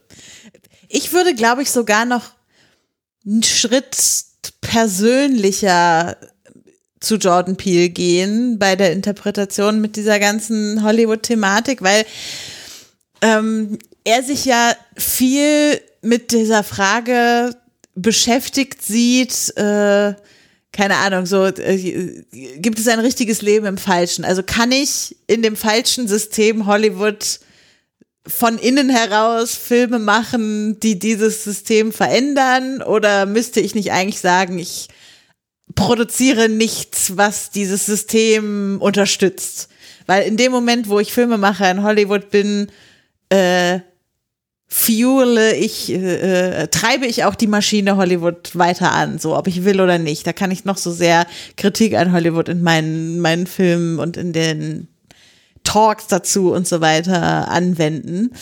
Ähm, und da spielt dann, glaube ich, auch ganz gut dieses rein, was wir jetzt ja vorhin hier auch on air quasi diskutiert haben. Also, dass er eben sehr nach seinem ersten Film sehr stark eben angesehen wurde als der eine schwarze Regisseur, der jetzt das Horrorkino verändern kann für, für, oder das Kino verändern kann und äh, für schwarze Personen irgendwie ähm, ja, schaffen kann, dass sie neue Rollen kriegen, besser behandelt werden und so weiter.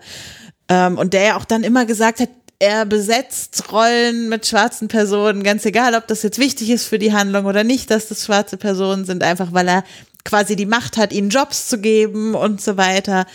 Und ähm, das würde ich hier schon auch noch mal mit drin sehen wollen. Also sie, so seine ganz seinen ganz persönlichen Kampf damit, wie, wie kann ich eigentlich in diesem System was machen? Und das ist ja hier auch so ein bisschen so, ne? Also OJ und M wollen im Prinzip einen Film machen, äh, unabhängig vom System Hollywood, vielleicht sogar über das System Hollywood, über das Alien in dieser Metapher. Ähm, und am Ende schaffen sie es so. Also ich, ich sehe da auch so sehr seinen persönlichen Struggle mit dem Ganzen irgendwie drin und ein, ein Umgehen, ein Verarbeiten davon. Und ähm, oh Gott, wir haben jetzt so viel angesprochen. Ich äh, finde auch, ne, wir haben jetzt mehrfach schon diese Szene angesprochen, mit der auch ja der Film startet, dass diese erste Kinoszene gezeigt wird, wo niemand den Namen des Jockeys kennt, aber alle kennen den Namen des Kameramanns. Und da finde ich wiederum dann, also das war so das allererste, was ich gedacht habe, als der Film zu Ende war, habe ich mich zu Christopher umgedreht und gesagt, geil. Und dieses Mal bei dem Film, den äh, die jetzt gemacht haben, äh, wird niemand äh, also werden alle über die Jockeys reden und niemand über den ollen weißen Kameramann, der am Ende vom Monster aufgesaugt wurde, sondern die Jockeys wurden sozusagen selbst zu den Filmschaffenden. Äh, weshalb es ja auch so interessant ist, dass es Pferde sind, mit denen sie arbeiten, wenn diese erste Film Hollywoods einer mit Pferden und mit einem Jockey war. Ich finde spannend, dass du, dass du da so sicher dir bist, dass das so sein wird. Du könntest ja auch die Kritik genau noch umdrehen, dass es heutzutage eben Wer weiß denn bei den großen Blockbuster-Filmen noch, wer da hinter der Kamera gesessen hat? Es geht ja heutzutage eigentlich nur noch um die Jockeys, also um die Gesichter vor der Kamera, um die großen Blockbuster-SchauspielerInnen. Und es geht ja kaum noch irgendwie, außer du hast mal so einen Namen wie Jordan Peele, wo es mal darum geht, okay, wer saß denn da eigentlich hinter der Kamera? Wer hat, hat denn Regie geführt? Vielleicht noch. Aber wer saß denn da hinter der Kamera? Ist ja fast ja, John Peel saß ja auch nicht hinter der Kamera. Richtig, Ja. richtig. Aber ähm, also ich finde, dadurch, dass sie den Film damit rahmen, finde ich das sehr eindeutig, dass er sich auch auf diese Szene bezieht und dass er die Jockeys ermächtigt sozusagen mit diesem Film im Vergleich zu der ersten Hollywood-Szene. Aber es wird ja offen gelassen, was danach passiert. Und du bist dir da jetzt so sicher, dass es nur um die Jockeys gehen wird. Ja, weil der andere ist ja verschwunden. Sein Filmmaterial gibt's ja nicht mehr. Ja, aber es wird ja wahrscheinlich auch thematisiert werden, dass dieser Typ jetzt verschwunden ist, der ja sehr bekannt ist. Was würde passieren, wenn Werner Herzog auf einmal verschwindet? Ja, das habe ich übrigens auch gelesen, dass sehr viele eine Werner Herzog Reinkarnation in dieser Figur Was ich, sehen. was ich auch wieder Was würde spannend finde, weil wenn Christopher Nolan verschwindet? was, was, ihr redet ja jetzt alle von Regisseuren und nicht von Kameramännern. Werner Herzog, ja, der macht auch Kameraarbeit, aber der ist in erster Linie Regisseur, genauso wie Christopher Nolan. Das sind beides keine Kameramänner in ihrem Hauptberuf. Ich unterscheide in Menschen vor und Menschen hinter der Kamera. Ja, aber das ist ja wahrscheinlich auch das, Pro äh, das Problem, was dieser Film anspricht, dass die eigentlichen Leute, die diese Filme drehen, ja auch nicht, also die auch weiter verschwinden, auch aufgefressen werden. Also dieser Antler Holt oder wie der heißt, Wir haben noch seinen Namen hier aufgeschrieben. Äh, Antlers Holst. Antlers Holt Was für ein Name. ist ja kein Regisseur, sondern der ist ja Kameramann. Ist er nicht so ein bisschen beides? Ich glaube, der macht beides. Er ist aber in dieser, in die- in seiner Rolle, in der er uns im Film vorgestellt wird, in erster Linie Kameramann. Und das ist was anderes als ein Regisseur. Findest du, das ist, wie er uns vorgestellt wird? Mir wird er vorgestellt als ein Filmgenie, der alles hinter der Kamera macht bei einem Film. Nee, Der sogar nein, entscheidet, nein. der sogar im Schnitt entscheidet, welche Szenen von den Tieren Nein, genommen werden. nein, er der ist- macht doch sogar den Schnitt selber. Ja, aber er ist trotzdem kein Regisseur und er wird in diesem Film auch nicht als Regisseur vorgestellt. Er ist der, der den Impossible Shot für die Regisseure holt. Und das ist sehr spannend, weil wer hat Kamera, äh, also nicht als rhetorische Frage, äh, bei Kamera bei diesem Film führt ja heute Van Hoytema, was ja ein tatsächlich legendärer Kameramann ist. Ja. Bei Dunkirk, hier Nolan sind wir wieder die Connection. und man merkt auch dem Film an, dass, dass hier jemand tatsächlich die Kamera für den Film gemacht hat, der sehr genau weiß, was er tut. Also kameratechnisch ist dieser Film brillant. Ja. Und das ist, glaube ich, äh, das Problem, was, was wir jetzt auch in der Diskussion sehen, dass wenn wir von Kameraarbeit sprechen, direkt zu den Regisseuren gehen. Werner Herzog, ähm, gut, der, Ich wollte gerade sagen, der ist eben einer von aber denen, die zum Beispiel machen. Christopher Nolan, Jordan Peele, das sind alles keine Kameramänner. Und dass quasi wir jetzt quasi, was Erik gesagt hat, es dreht sich, wir wissen, wer vor der Kamera steht, wer die SchauspielerInnen sind, aber wir wissen nicht, wer diese Filme macht. Also wer tatsächlich die Kamera führt. Und Ja, ich habe Ich habe gerade noch mal überlegt, also das einzige Mal, wo ich mich dran erinnern kann, ist, dass wir mal einen Kameramann herausgestellt haben, war in irgendeinem Filmklassiker, als wir uns mal kurz genauer über Michael Ballhaus was erzählt haben. Und das mhm. war es eigentlich schon. Ja, und das ist ja, das ist ja ein, ein großes Problem auch quasi, also ich wüsste jetzt keinen schwarzen Kameramann. Ähm, ist ja auch bei Kamerafrauen, äh, ist mhm. ja auch ein Thema, dass es sehr wenige bekannte Kamerafrauen gibt. Ähm, und äh, das ja auch äh, quasi ein Thema ist. Und deswegen würde ich auch hier sagen, dass quasi, sind mal wieder bei den Vektoren, dass diese rassistische Komponente hier weniger eng verflochten ist mit den anderen Themen des Films als bei Us oder Get Out, weil man ja den Film auch so, oder ein Teil des Films ja auch sich darum dreht, wie Hollywood ähm, im Grunde für alle scheiße ist und nicht nur für schwarze Menschen. Ähm, also dass er selbst äh, dieser Eng äh, Englers, äh, der, der, der Angelmann, Holstermann, Endless Holst. Ja. Ähm, selbst der ja von Hollywood, also dem Hollywood Alien, gefressen wird. Ähm, also dass da wirklich niemand verschont bleibt. Und äh, das wäre ja quasi in das den anderen Filmen so nicht vorgekommen. Das ist sogar ja aufopfert für seinen perfekten Schuss, wie es im Polycast ja auch angesprochen wurde. Ja. Ich wollte gerade sagen, also der ist ja schon selbst schuld, dass er gefressen wird.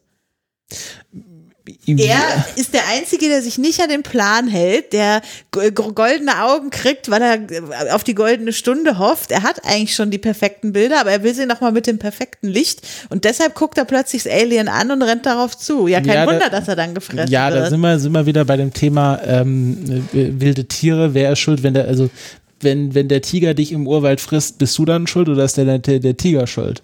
Wenn es einen Plan gegeben hätte ein, und ich hätte mich dran gehalten und ich wäre nicht gefressen worden, bin ich schuld, wenn ich mich nicht an den Plan halte und dann gefressen werde, ja. Ja, aber zum Beispiel, wenn du zurückdenkst an die Gordy-Szene, da wird ja der Affe erschossen.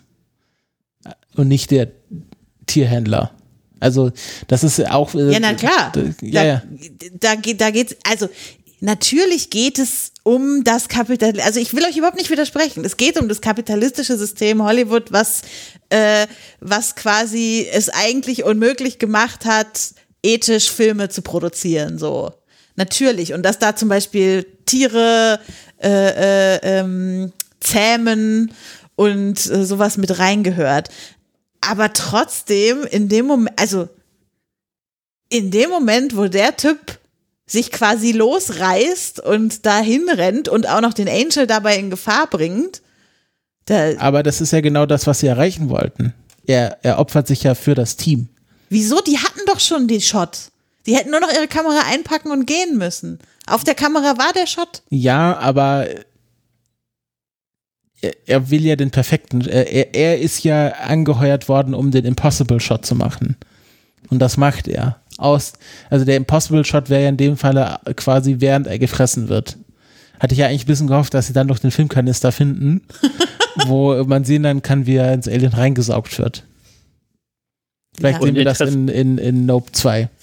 Und interessanterweise, also wir sind jetzt so eher kritisch mit dem, was er macht, aber wenn, wenn der Film dasselbe getan, ne, nur ein bisschen anders umgeframed hätte, hätte, hätte das ja auch wieder so eine, so eine Heldenerzählung sein können mit Wenn derselben der Handlung, so von wegen, wäre. Er, op, er, opfert sich, er opfert sich auf für seine Leidenschaft und sowas. Hm. Das stimmt. Vielleicht ist es das der Against Grund, warum wir den Film nicht gefunden haben im Film. Ja, ja. Damit eben genau diese Interpretation nicht passiert, sozusagen. Ich würde noch sagen, Becky, zu deinem Satz, man könnte die Lupe fast noch weiter aufmachen, wenn man nicht sagt, es geht um das kapitalistische System Hollywood, wenn er einfach das Hollywood rausstreicht. Ja, es geht um das kapitalistische Fall. System. Stichwort Monopoly-Figuren, mit ja, denen ja. sie ihren Plan machen, Und ja. Ich bin, ich bin auch immer noch mehr überzeugt, dass Emerald der Self-Insert ist, weil sie sitzt ja in diesem Häuschen und schaut die Monitore an, was ja für den Regisseur der, der Ort ist. Also ja. die sitzen ja dann meistens ähm, quasi vor ihren, ihren Monitoren und sagen, und jetzt dieser Shot und dieser Shot, mhm. die stehen ja nicht an der Kamera, dafür gibt es ja Kameraleute. Ja. Ähm, und äh, in dieser, dieser ganzen Konstruktion ist ja, ist ja Emerald die, die dann vor den Monitoren sitzt und sagt, das Alien ist da, das Alien ist da. Und ähm, deswegen äh, frage ich mich auch, ob ja, dass auch so quasi die Regisseure opfern ihre Kameraleute für den Impossible Shot, ob man da auch irgendwie was rausziehen könnte. Damit kenne ich mich so ein bisschen zu wenig aus, wie die Situation von Kameramenschen in Hollywood ist. Aber ich vermute mal, wenn du jetzt nicht heute von der Thema bist, ist sie nicht gut. Mhm. Ähm, aber das, das ist ja, im Grunde ist das auch ein, ein Film über, über das Filmen an sich. Na klar. Und äh, ich finde es schön, dass es ein Hollywood-Film ist, der Hollywood quasi nicht zelebriert. Es ist leider keiner dieser Hollywood, also äh, die Academy wird nicht den üblichen, ähm, ah, wir haben einen Film über Hollywood, dann müssen genau, wir ihn also nominieren als eigentlich Best Picture. Safe, eigentlich safe. Diesen Automatismus wird es bei diesem Film nicht geben. Aber die Alter. Academy ist doch so selbstkritisch geworden. Ja. Das werden die, das werden die auch tun.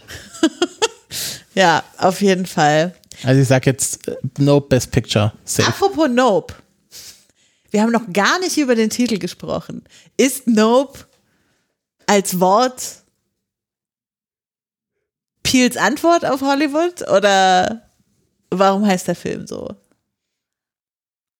Naja, also das Nope macht ja einen Wandel in diesem Film aus. Also Nope bezieht sich ja in diesem Film darauf, dass quasi OJ nicht hinschaut und sich dadurch rettet. Und Oder sagen wir, dass er nicht den erstbesten Instinkten folgt, die viele andere Menschen gehabt hätten, wenn es darum geht, mit diesem Alien umzugehen. Zum Beispiel, es wird plötzlich total gruselig, also renne ich aus meinem Auto lieber ins Haus. Nee, macht er nicht. Er bleibt ja, im Auto sitzen ja, und sagt, ja. nope, nope, mache ich nicht. Genau, also dass, dass er einfach ganz viele Sachen nicht tut.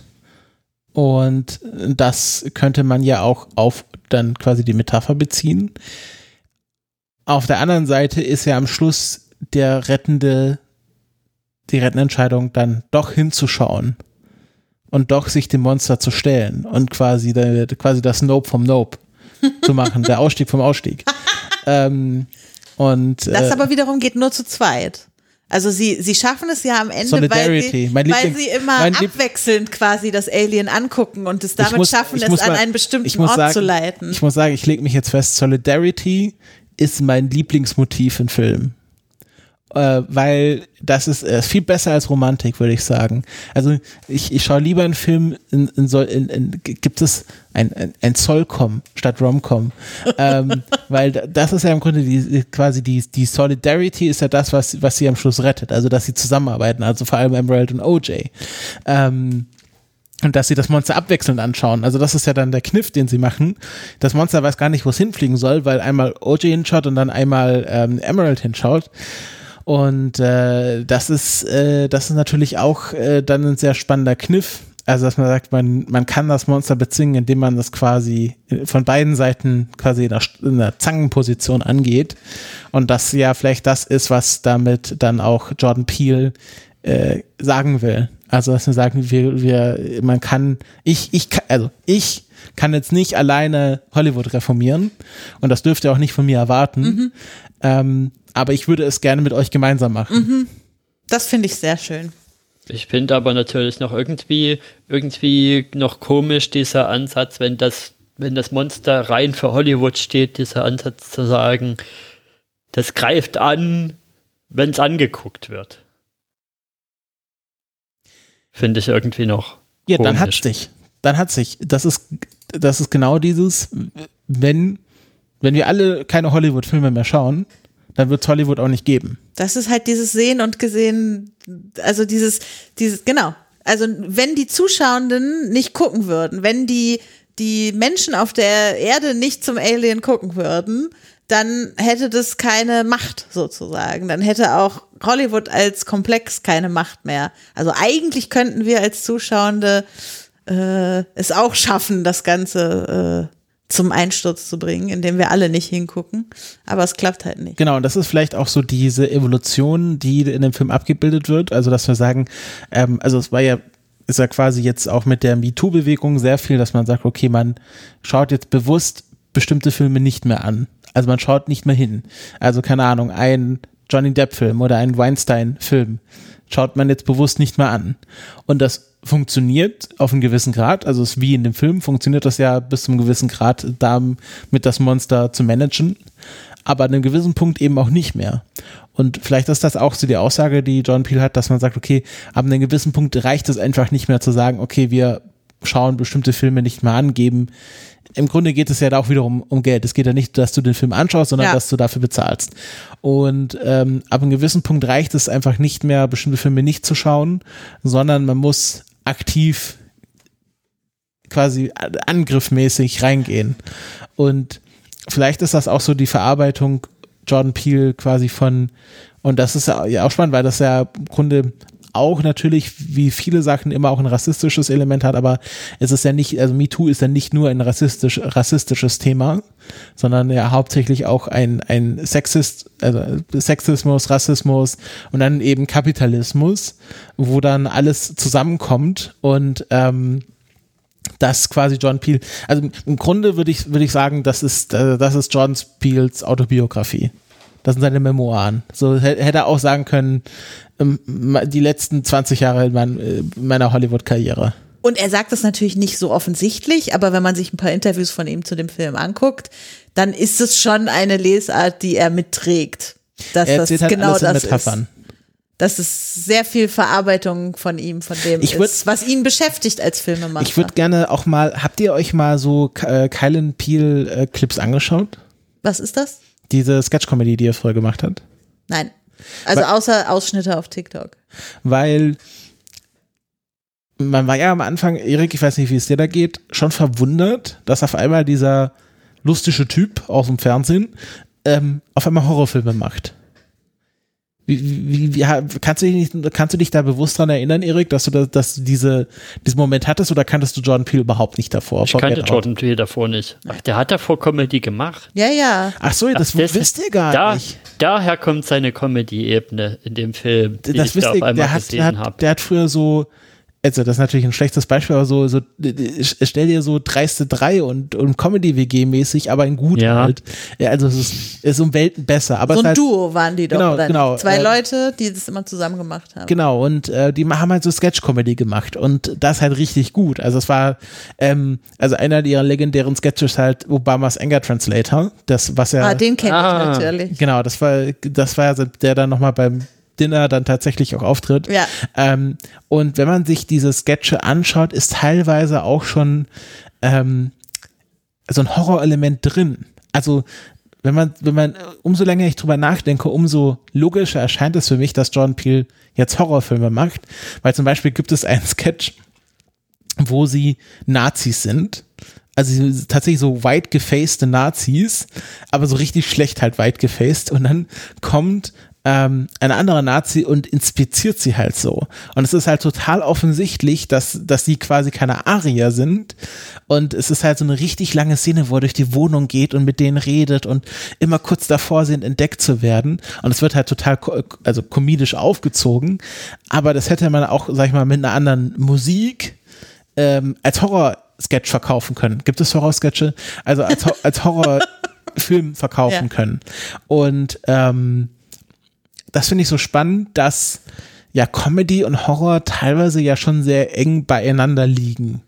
Also Ja, das, vielleicht, vielleicht sprechen das ja wirklich, sind das ja Dinge, die wirklich ähnliche Wirkmechanismen auch ansprechen. Also als, Com als guter Comedian musst du ja erstmal wissen, was, erwart was ist so die Erwartungshaltung und so die, das Verständnis von, von den Rezipierenden, um es dann zu brechen. Und ich glaube, beim Genau. Horrorfilm hast du da vielleicht ein ähnliches Ding. also ein guter Horrorfilm hat ja im Grunde auch immer eine Pointe. Ähm, eine Pointe? Eine, eine Pointe. ähm, wo dann, also oder, oder eben auch nicht, also wo die Spannung nicht aufgelöst wird. Aber wenn man sich zum Beispiel überlegt, das Ende von Get Out ist ja im Grunde eine große Pointe. Dass quasi der, es geht darum, dass er beinahe von der Polizei verhaftet wird, aber stellt sich raus, es ist sein Freund, der ihn rettet. Aber das ist doch nicht das echte Ende, oder? Das echte Ende ist doch eigentlich das geheime Ende, wo er dann nicht von seinem Kumpel gerettet wird. Ja, aber genau das ist ja auch quasi, was man in der, in der, sag ich mal, modernen Comedy macht, dass Ich, man, Hannah Gatsby. ja, darauf wollte ich hinaus. Danke. Ähm, dass, dass äh, ja moderne Comedy teilweise auch sehr viel damit arbeitet, dass eben diese Spannung und die Poeten nicht aufgelöst werden. Also natürlich Hannah Gatsby hat das äh, sag ich mal, äh, hat der Rau über ihre Doktorarbeit sozusagen geschrieben. Ähm, und äh, bei Hedda Gatsby geht es auch ganz viel darum, dass ja sehr vieles dann gruselig ist und also wenn sie von ihren traumatisierenden Erlebnissen spricht und das eben nicht mit einer Pointe auflöst, dann ist das im Grunde ja fast ein Horrorelement. Hm. Hm. Ja, da könnte ich natürlich jetzt noch sagen, dass sie es leider dann in ihrem nächsten Programm so ein bisschen über die Zeit hinweg dann doch noch aufgelöst hat, gerade mit ihrem Einstieg irgendwie, aber das lasse ich jetzt mal weg. Wir reden ja auch über Jordan Peele hauptsächlich. Genau. Beziehungsweise über Nope. Ähm, ich glaube, das ist ein Film, über den könnte man noch hundert andere Diskussionen führen. Gibt es noch etwas, was euch wichtig ist, worüber ihr noch sprechen hätte wollt? Noch, ich hätte noch angesprochen kurz, wir hatten ja schon kurz angefangen über diese Nope-Namens-Ding Mhm. geredet. Und ich, mir gefällt natürlich, dass das auch wieder so vielschichtig ist. Da kann man auch wieder vom, vom Text bis in den, was steht da wirklich drin. Also zum einen ist es natürlich so eine Anspielung auf diese, auf diese Cowboy-Sprache einfach, die ja gerne mal Jupp und Nope sagen. Und aber es ist halt auch so ein Moment, weil es ja auch in Horrorfilmen tatsächlich oft gesagt wird, wenn irgendjemand in so eine Situation reinkommt, wo dann der Horror gerade losgeht und dann Nope sagt und halt umdreht oder so. Mhm. Und dann halt aus dem Raum rausgeht. Und ja, ich finde das toll, dass es, dass es so ein, so ein Ein-Wort Filmtitel so viele Bedeutungen haben kann. Das hat er ja bei Ass auch schon perfektioniert gehabt, sozusagen. Und äh, jetzt äh, bin ich gespannt, ob er noch einen Nope 2 macht, weil er kündigt das ja gerade. Also, er sagt jetzt nicht in Interviews, ich werde Nope 2 machen oder es wird einen Nachfolger geben. Aber es gibt ja so. Geschichten darum, dass es wohl einen uncredited Character gibt in dem Film und dass es über den dann eine weitere Geschichte geben könnte. Der Motorradfahrer ist ja so ein Paparazzi-Typ. Ja, aber der ist ja, wir wissen ja nicht, wer den spielt, oder?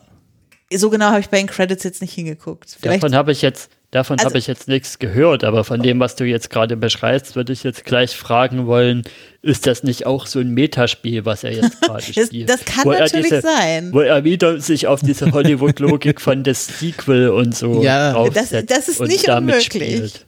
Äh, auf jeden Fall. Also ich bin da auf jeden Fall gespannt, ob noch was passieren wird in die Richtung. Also ob er sagt, er macht jetzt noch einen zweiten Teil oder ob er uns mit genau diesem Spiel an der Nase herumführen wollte. Gucken wir mal. Musstet ihr bei dem Motorradfahrer auch an ähm, Nightcrawler denken? Nein. Ah, Das gab, das gab doch, glaube ich, auch diese eine Akira-Motorradbremsen. Ja, Die mit ist auch so Emerald. mega gut umgesetzt. Auch sehr gut eingeführt. Sie sagt ja am Anfang, dass sie Motorradstunts macht. Und äh, das ist ja bei, wenn ich mich recht an Akira erinnere, geht es ja auch darum, dass das Monster immer größer wird und am Schluss platzt. Ich würde mal sagen, Jordan Peele kennt seine Popkultur. John Peel kennt seine Ja. Popkultur, ja. Also da, da, je länger Weiß- wir über diesen Film reden, desto geiler finde ich ihn, merke ich Die weiße gerade. Hai-Anspielung haben wir jetzt, glaube ich, auch gar nicht angesprochen, so wirklich. Ja, Also, dass es da eben diese Bojen gibt und hier ist es eben das Flatterband, was die Bojen sind. Ja, und das, wie das Alien am Ende in die Luft gesprengt wird, ist auch ein bisschen wie am Ende, wie sie es schaffen, den Hai zu besiegen, am Ende im weißen Hai, mit dem, wo sie da diesen Sauerstofftank ihn fressen lassen quasi. Und hier wird, frisst das Alien diese, diesen Luftballon, diesen Riesenluftballon, wenn man so will. Äh, ja, und äh, das Boot wird ja sozusagen auch aufgefressen, also diese, diese Hütte, die, die sie sich da aufgebaut haben. Und äh, Das Boot? Naja, im, Film Der Weiße Hai frisst so, der Hai ja, das ja, ja, Boot. Entschuldigung. Ich habe jetzt gerade an ein Boot in diesem Film Nee, gedacht. das ist ja, Ja. genau, aber das ist, hier haben sie natürlich kein Boot, weil es in der Wüste spielt, ist natürlich klar. Ähm, aber dass sie, dass das Monster dann quasi auch Teile quasi ihrer Unterkunft zerstört. Und das Blut über dieses Haus laufen Ja. lässt. Oh Gott, das ist Mm. so eine geile optische Szene. Meine Güte. Wie ordnen wir jetzt eigentlich in die äh, Kapitalismuskritik von John Peel ein, dass es jetzt im Universal Studios äh, in diesem Theme Park einen Jupiter's Claim gibt? Wirklich? Ja, An- Nach diesem Film? ja. Da muss ich mir noch mal ein bisschen Gedanken drüber machen, glaube ich. Wie meta ist John wird das, Peel wird das drauf? dann in Nope 2 aufgespielt? Spielt das dann in diesem Theme Park? Oh Mann, ey. Oder man könnte es eben sagen, dass dieses Monster Hollywood einfach so schlimm ist, dass das sogar eben Kritik an sich abperlen lässt und sogar das noch appropriiert. Ja, da, da ist halt die Frage, wie, wie weit kann man die Ironie treiben und wann ist es einfach nur. Und wie viel das Macht Studio hat man das auch Ja, als genau. Regisseur eines Ja. solchen Films am Ende Ja, das meine ich ja jetzt Ja. gerade, dass, mit dem dass Hollywood Appropriieren? das Ja. auch wieder gerade appropriiert. Also ich will noch ganz kurz über den Style reden. Ich schaue mir gerade ein paar Fotos an und ich finde einfach die T-Shirts auch von Kiki Palmer. Äh, Du meinst den Style der Figuren? Ich dachte, du meinst den Style des Films. der, die die, jetzt Bilder geredet. so. Nein, über einfach ein bisschen, bisschen oberflächlich Bisschen werden. Klamotten. bisschen Klamauk und äh, Jokos. Was? Ja. Bitte, elaboriere. Was Ja, gefällt sie dir an den zum Beispiel ein T-Shirt, wo hinten drauf steht Jesus Lizard. Ähm, was vielleicht auch eine Anspielung ist auf das Alien, wie, also ist ja auch quasi ein Auge im Himmel, was quasi, also hat er, könnte jetzt natürlich auch religiöse Motive äh, da reinbringen. Über, das sind noch tausende religiöse Motive in dem Film. Der Typ heißt ja auch Angel und so. da- Das, Und das Alien sieht am Ende in der ausgefalteten Form auch aus wie ein biblischer Engel und so. Da gibt's, also über die Ebenen haben wir noch gar nicht alle geredet. Und äh, dass äh, Emerald häufig oder fast immer grüne Sachen trägt.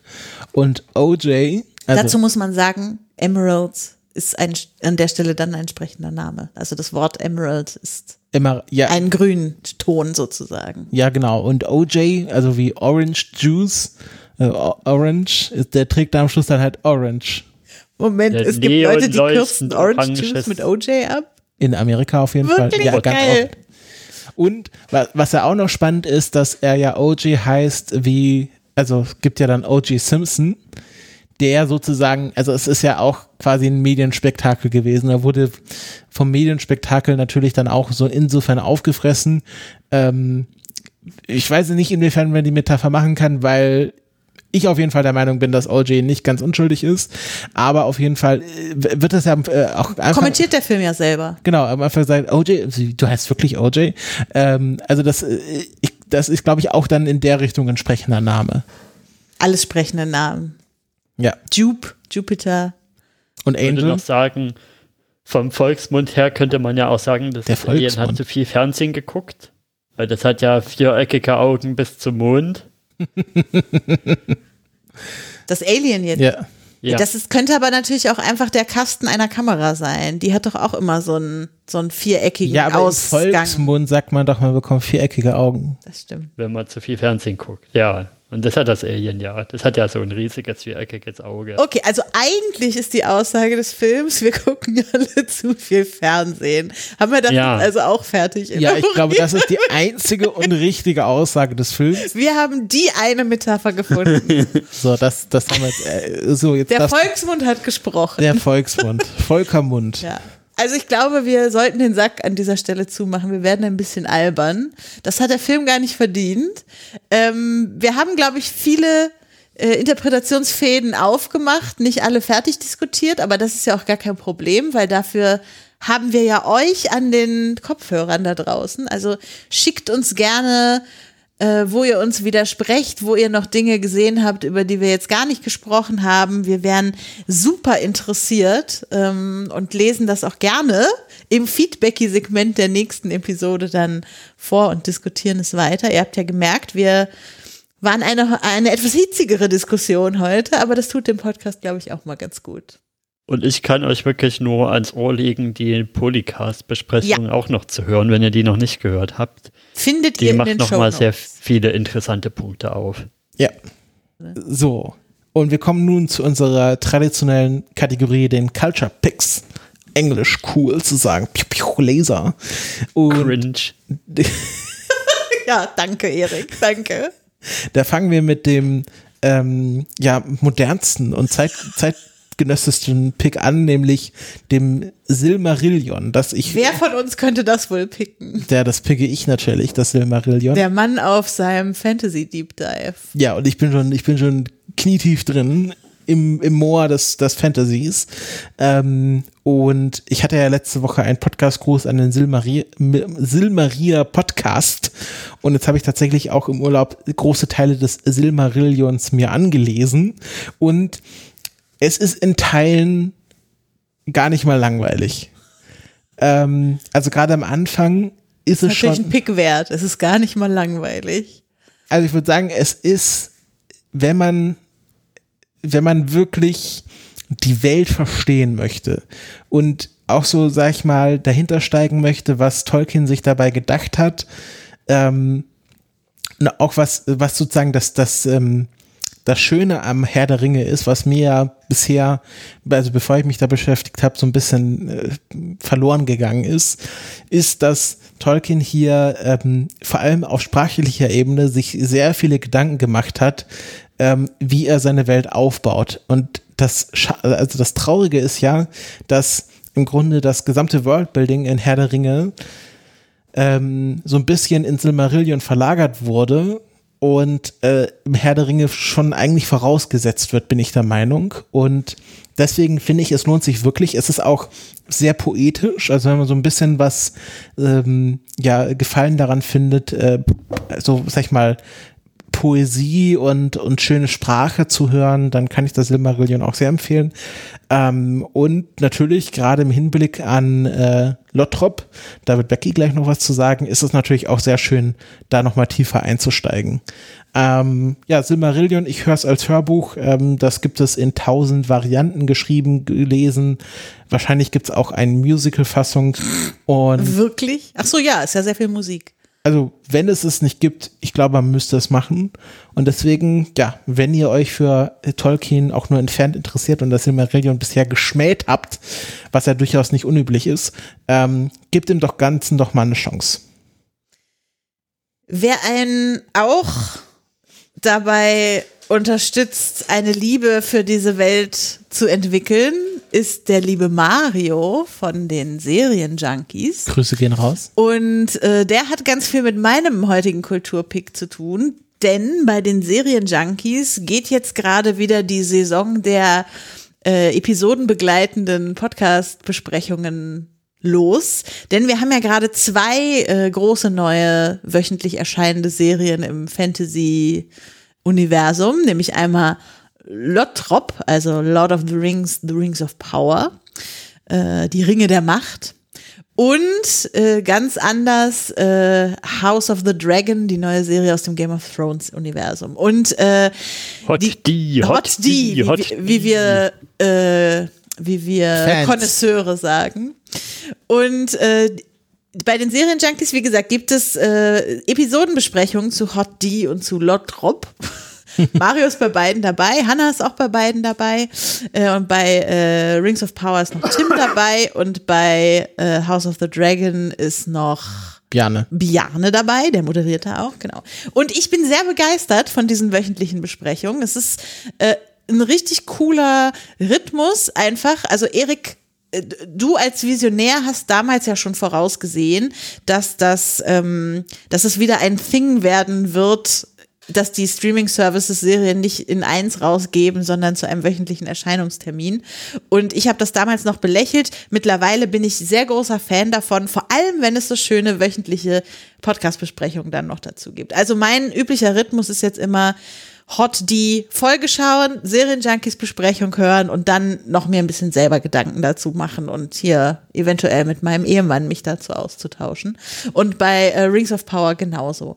Also deshalb mein Kulturpick heute die, äh, die Episodenbesprechungen bei den Serienjunkies. Erik, hast du auch noch einen Pick mitgebracht? Ja, ich habe auch einen großen Namen mitgebracht. Bei mir geht es um Neil Gaiman und zwar um The Sandman.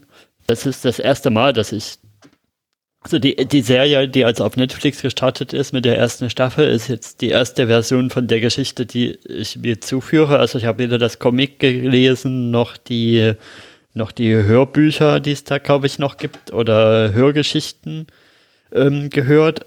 Und ja, ich bin sehr begeistert von der ersten Staffel, von dem, wie sie da erzählen. Also ich finde, sie machen am Anfang schon mal kurz so ein Deep Dive durch dieses, durch diese Traumwelt durch, direkt in den ersten paar Szenen. Die finde ich, die fand ich schon visuell sehr schön und dann erzählen sie halt so eine Geschichte um Sandman, der erstmal quasi von, von Tyrion Lannister, nee, nicht von Tywin Lannister wird er quasi ja gefangen genommen am Anfang der Serie und und 100 Jahre oder so gefangen gehalten und muss sich dann erstmal wieder sein Reich aufbauen und seine, seine Insignien der Macht wieder zusammensammeln. Also er hat, ja, er hat wirklich Traumsand, was ich sehr, sehr cute irgendwie finde, den er auch wirklich so wie der Sandmännchen so Leuten entgegenbläst, wenn er den einsetzt. Und er hat so einen roten Rubin und er hat so eine, so eine vogelartige Maske und die muss er halt erstmal in der ersten Staffel über den Verlauf der Folgen erstmal wieder alle zusammenkriegen.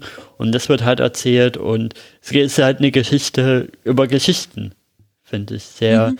finde ich sehr spannend. Und für mich war eine Highlight-Folge so eine Diner-Episode. Und ja, noch eine Highlight-Folge war für mich, da gibt es so einen Schauplatz, wo er alle 100 Jahre wieder hinkommt. Mhm. Mehr will ich dazu gar nicht erzählen. Ich fand es bloß sehr krass zu sehen, dass es über Jahre hinweg, man sieht halt so ein bisschen, wie sich die Gesellschaft verändert. Die Leute haben aber ein bisschen was anderes an. Dann sind dann irgendwann keine Fackeln mehr, sondern Öllampen und dann der Sprung vom letzten Jahrhundert in dieses Jahrhundert und du hast auf einmal Strom und Musik und das ist so ein, das Delta ist so viel krasser als mhm. Von den 100 Jahren Sprung davor, was ich sehr eindrücklich fand. Sind übrigens, wären auch meine beiden Episoden, die ich rausgewählt hätte als Favoriten. Also, gute Wahl, Erik. Und sie haben ja dann auch noch eine elfte Folge rausgehauen, wo sie so zwei so zwei Shorties noch reingepackt haben. So eine, so eine animierte Katzengeschichte und dann noch was um Calliope. Von der hatte ich davor, von der hatte ich zuletzt auch noch mal ein bisschen was gehört, weil ich mache gerade einen, einen Troja Alert Relisten und die Calliope ist ja eine aus dem griechischen Sagenkreis. Das ist eine der Musen. Ja. Mhm. Gut. Das waren die Kulturpicks für ja. diese Woche. Und wir hatten noch einen kleinen Klassenausflug in einen anderen Podcast, beim Fremdpodcasten. Nämlich wir waren bei BCSW, Better Call Saul Weekly, beim lieben wow, Max we're Snyder. We're going to Max Snyder. Bitte, bitte, bitte, bitte. Denn es war ja die letzte Folge von Better Call Saul und die haben wir natürlich gebührlich besprochen und verabschiedet. Und wenn ihr auch Fans von Better Call Saul seid, wart, immer noch seid, dann äh, lohnt es sich dort mal reinzuhören, denn wir sprechen über das Finale und natürlich auch über die gesamte Sendung und was sie mit uns gemacht hat.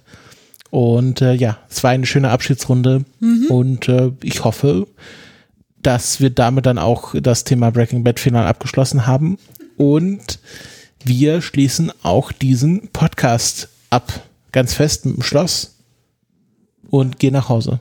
Mit einem Schloss? Ja. Haben wir alle einen Schlüssel dafür oder ist nur du? Ach, ist ein Zahlenschloss. Haben wir die Nummer?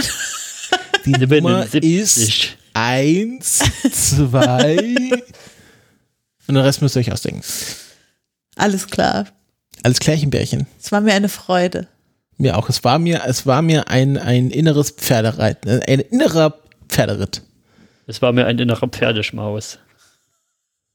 Okay, da fällt mir keine, keine bessere, ah, bessere Verabschiedung. Ich, ich muss jetzt hier das Leonardo DiCaprio machen, weil ich weiß jetzt, was der Pferdeschmaus ist. Bis vor kurzem wusste er das nämlich noch nicht.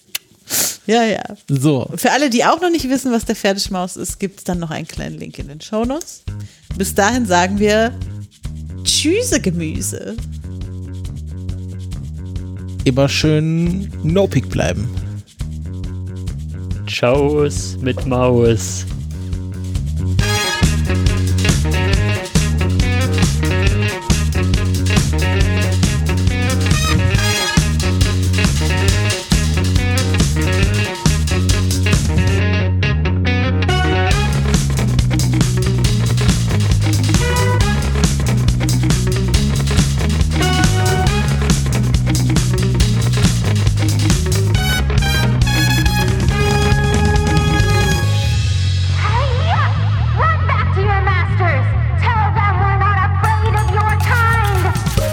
Die neue Folge vom Podcast Die KulturpessimistInnen.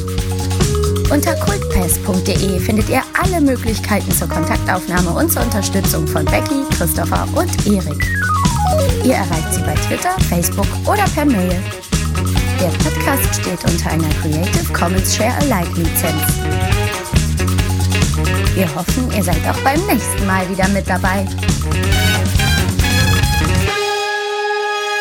In Form, ich bin bereit, der ganze Norm. Und wir haben noch nicht aufgenommen. Ich habe aufgenommen, Im- ich habe sofort hier aufgenommen. Also Oh, in der ich- Sekunde. Ich bin so erleichtert. Nimmst du jetzt schon aus der neuen Wohnung auf? Nee. Das ist die, der letzte Podcast in der alten Wohnung. Ja, wahrscheinlich. Uhuhu. Oha. Da bellt gleich hier der Hund in der Nachbarschaft. Da wird der Hund in der Pfanne verrückt. Oh, ich bin so fertig heute. Ja, wir haben hart gefeiert gestern mit Dan Daniela und Christian. Also so hart, dass wir um acht wieder zu Hause waren und dann hier erstmal noch einen Cocktail getrunken haben. Hast du gesehen, dass Barry Jenkins den Tweet retweetet hat von Christian Erik? Christian hat sich quasi per Tweet bei Barry Jenkins bedankt, dass die beiden sich ja beim Screening damals kennengelernt haben von seinem Film. Und äh, er hat das äh, zitiert, retweetet und darauf geantwortet und war ganz begeistert. Oho. Ja, voll geil. Da quietscht schon wieder Ja, das was. bin ich. Ach so. Ich dachte, das wäre Erik. Ich wollte schon schimpfen. Mit mir darfst du auch schimpfen. Ja, du Guck dann halt vielleicht böse. Wenn Erik dich böse anguckt, siehst du das halt Erik nicht kann beim mich Podcast. nicht hauen. Ich kann dich auch kitzeln. Nein. So, ich, ich hatte kurz überlegt, ob ich die Queen picke. Lieber Oder- nicht, bitte. Oder King Charles. Bitte nicht. Bien. Du kannst meinetwegen Queen picken, also die Band. Aber Oder Podcast-Grüße gehen raus an den King Charles. Dieser Hund. Die Na, Christopher, haben wir Limo getrunken und müssen ein kleines Podcast-Bäuerchen machen? Podcast-Bäuerchen mache ich immer. Das gibt's immer bei äh, ESC-Schnack.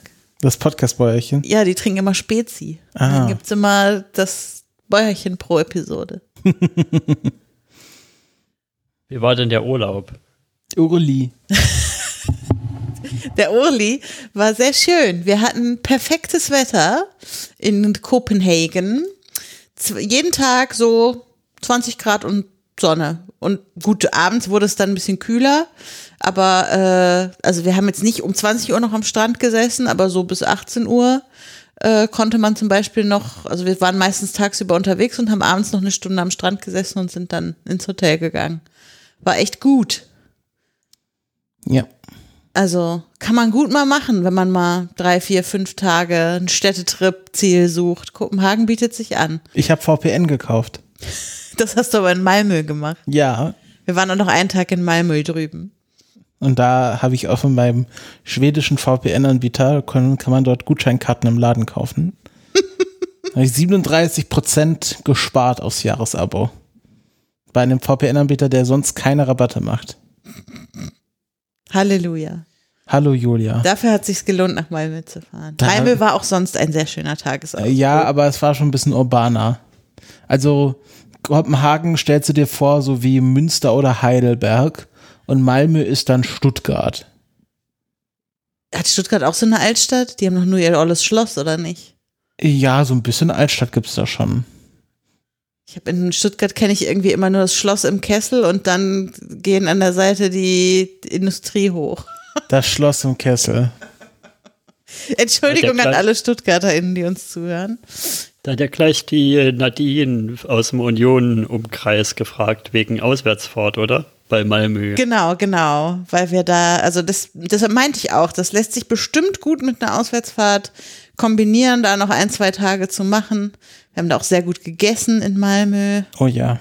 Da gab es viele gute Restaurants. Also äh, kann man, glaube ich, einfach gut ein paar Tage verbringen. Wobei, wenn dann die Fahrt ist, ist es natürlich schon ein bisschen kälter, als es jetzt bei uns Anfang September war.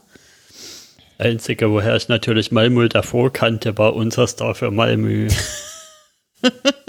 Wegen ESC. ja. Ich habe auch gehört von meiner Kollegin, äh, die meine meine Arbeitskollegen haben mich alle brav nicht kontaktiert, während ich im Urlaub war. Sie hat mir nur geschrieben am Donnerstagabend, da gab es eine Veranstaltung, äh, die wir organisiert haben, also mein Arbeitgeber, und sie meinte, sie schrieb mir dann hinterher. Das gibt's nicht. Da bist du einmal im Urlaub während einer Veranstaltung, dann wird auf dem Panel vorne der ESC als Beispiel herangeführt. Weil ich die Einzige bei uns im Büro bin, die sich irgendwie für ESC interessiert. Und nun war ich die Einzige, die nicht bei der Veranstaltung war, wo der ESC als Beispiel genommen wurde. Tja, Tja, Jacques. Und was bei dir so los, Erik, außer umziehen? Ja, jetzt noch eine Woche arbeiten und dann auch erstmal Urlaub. Sehr schön. Fährst du weg? Nee, nur zwei Wochen frei. Das heißt, du nutzt die Zeit, um es dir zu Hause ein bisschen schick zu machen. Ja. Sehr gut. Hast schon was geplant? Willst du Ikea-Ausflüge Großer machen oder Großer streichen? runder Großeltern runder Geburtstag. Ah, Das fällt an. schön mit den Senioren einen wegpicheln. ein Käffchen trinken. Ja, aber ein Käffchen kommt ein Schuss. Beim runden Geburtstag, da wird doch schon um 9 Uhr das, das, Morgens? Ja, das Asbach uralt aufgewärmt. Es wird natürlich mittags gefeiert. Ja, natürlich. Klar. Den besten Weil- feiern. Abends ist es zu spät und dann so ein großes Essen noch abends essen. Nee, Da kann man nicht niemand. geht schlafen. nicht. Ja, Ja. das stimmt. Ich fühle mich auch schon so ein bisschen wie so eine Seniorin. Mhm. Jetzt die Hochzeit, auf der wir gestern waren, war ja auch quasi tagsüber und dann um 17 Uhr noch gab es noch ein Essen und dann sind wir alle gegangen. Ich hatte auch letztens so einen TikTok in der Timeline, der meinte hier, ja, warum wird hier in Deutschland so spät gefeiert erst? In den USA, da gehen wir schon um 8 Uhr in den Club und irgendwann Mitternacht ist schon Schluss. Wie macht er das, früh wieder auf Arbeit zu kommen und so? Guter Punkt. Ich sag's schon immer. Es ist einer der Gründe, der mich davon abhält, in diese Clubs zu gehen, dass es da erst zwischen 0 und 1 losgeht und im Berghain ja erst noch später und so weiter. Also in Berghain als Symbol für alle diese super hippen Schuppen. Ja. Ja, in, Berlin Die hippen Schuppen. in Berlin arbeitet ja auch niemand wirklich. Sondern wie finanzieren die Berliner dann die, den Wohnungsmarktpreis? N naja, durch, also sie arbeiten nur Startups. Ah. Da kann man auch mal um elf kommen. Psst, der arbeitet auch bei einem Startup. Ja, aber nicht in Berlin. Das ist was komplett In Wien, das anderes. ist noch viel schlimmer. Ja, Startup Culture Wien. immer gibt's immer äh, Kaiserschmarrn auf dem Tischkicker. Kaiserschmarrn auf dem Tischkicker.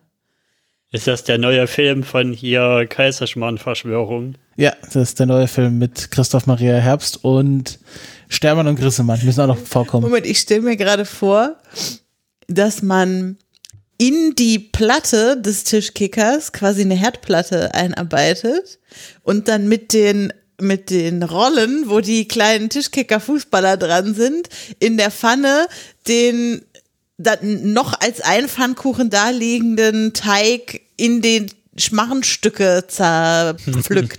Ja, das ist die traditionelle Weise. in Wiener Startups. Ja. Die traditionelle Wiener Startup-Weise, einen Kaiserschmarrn zu machen. Auf dem Brat äh, äh, Tischkicker.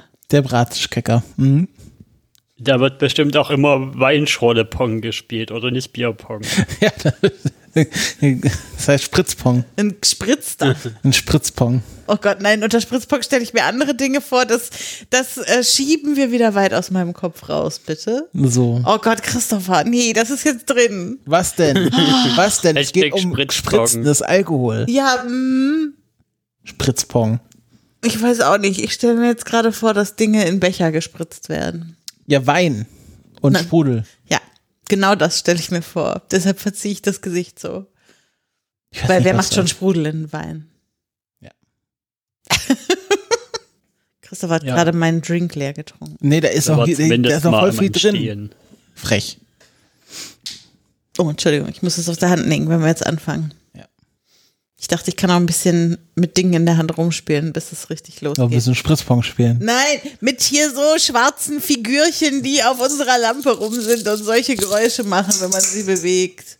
Die traditionellen Spritzpong-Figürchen. Was habt ihr für schwarze Figürchen auf eurer Lampe? So 3G 3D-gedrucktes Zeug. Und da hat Christopher dann überall Magnete drunter geklebt und die sind mit Magneten quasi an der Schreibtischlampe dran und stellen, also ich sehe hier, ich kann kurz beschreiben. Also es gibt einen kleinen Godzilla.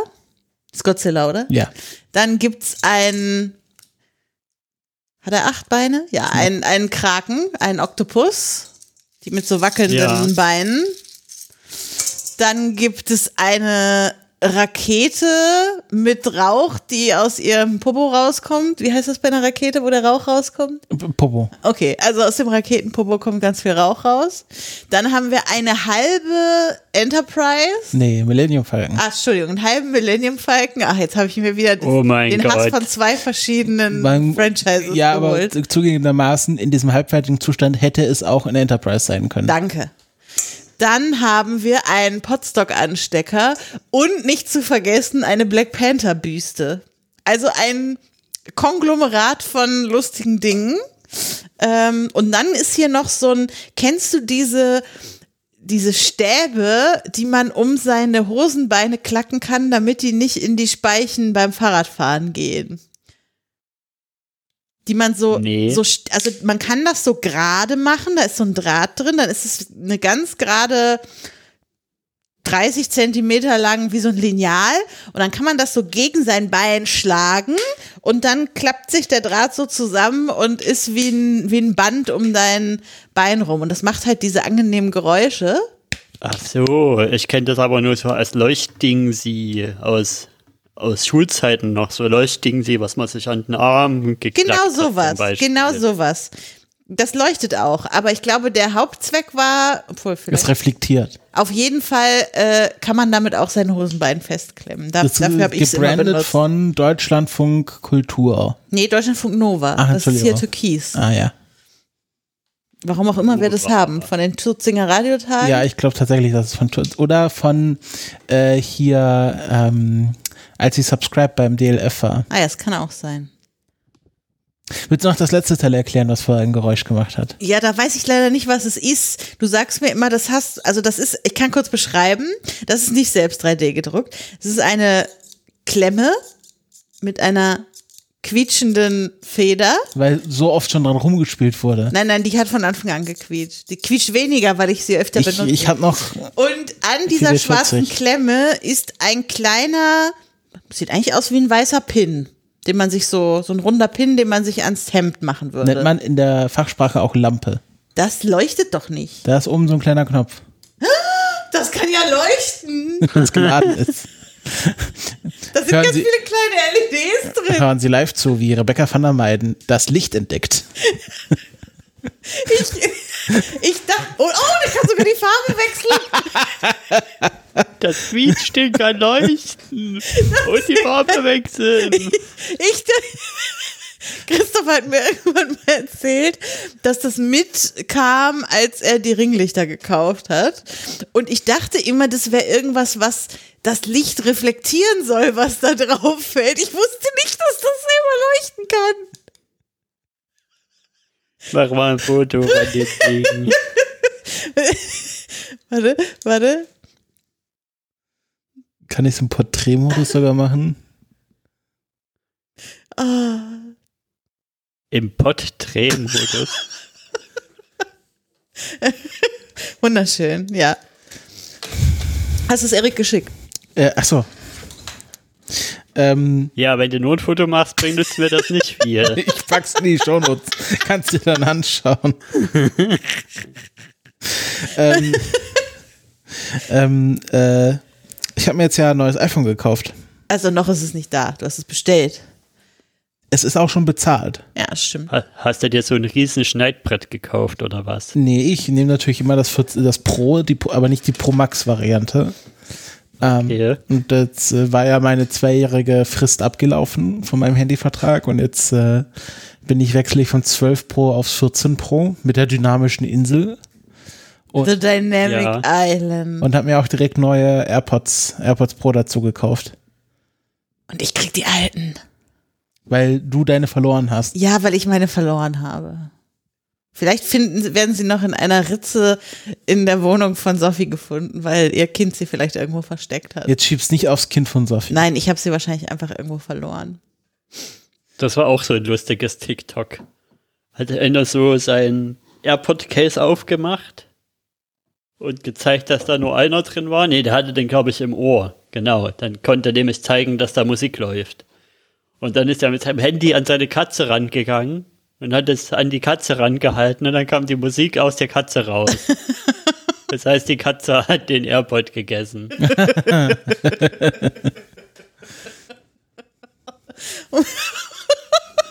Das ist gar nicht so lustig.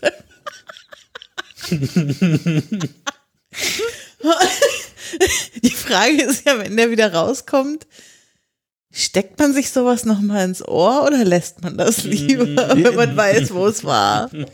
Naja, das spitzt du einmal ab und dann ist gut, ne? Soll ich jetzt mal mit deinem AirPod, soll ich den mal an eine Katze aus der Nachbarschaft verfüttern? Ich wollte gerade sagen, wir haben gar keine Katze. Ja, ich esse sie nicht. ja, das wär, dann wäre ich, wär ich auf deinem Bauch. Wieder, wieder, wieder ein wohlfließt Märchen aus deinem Bauch rauskommt.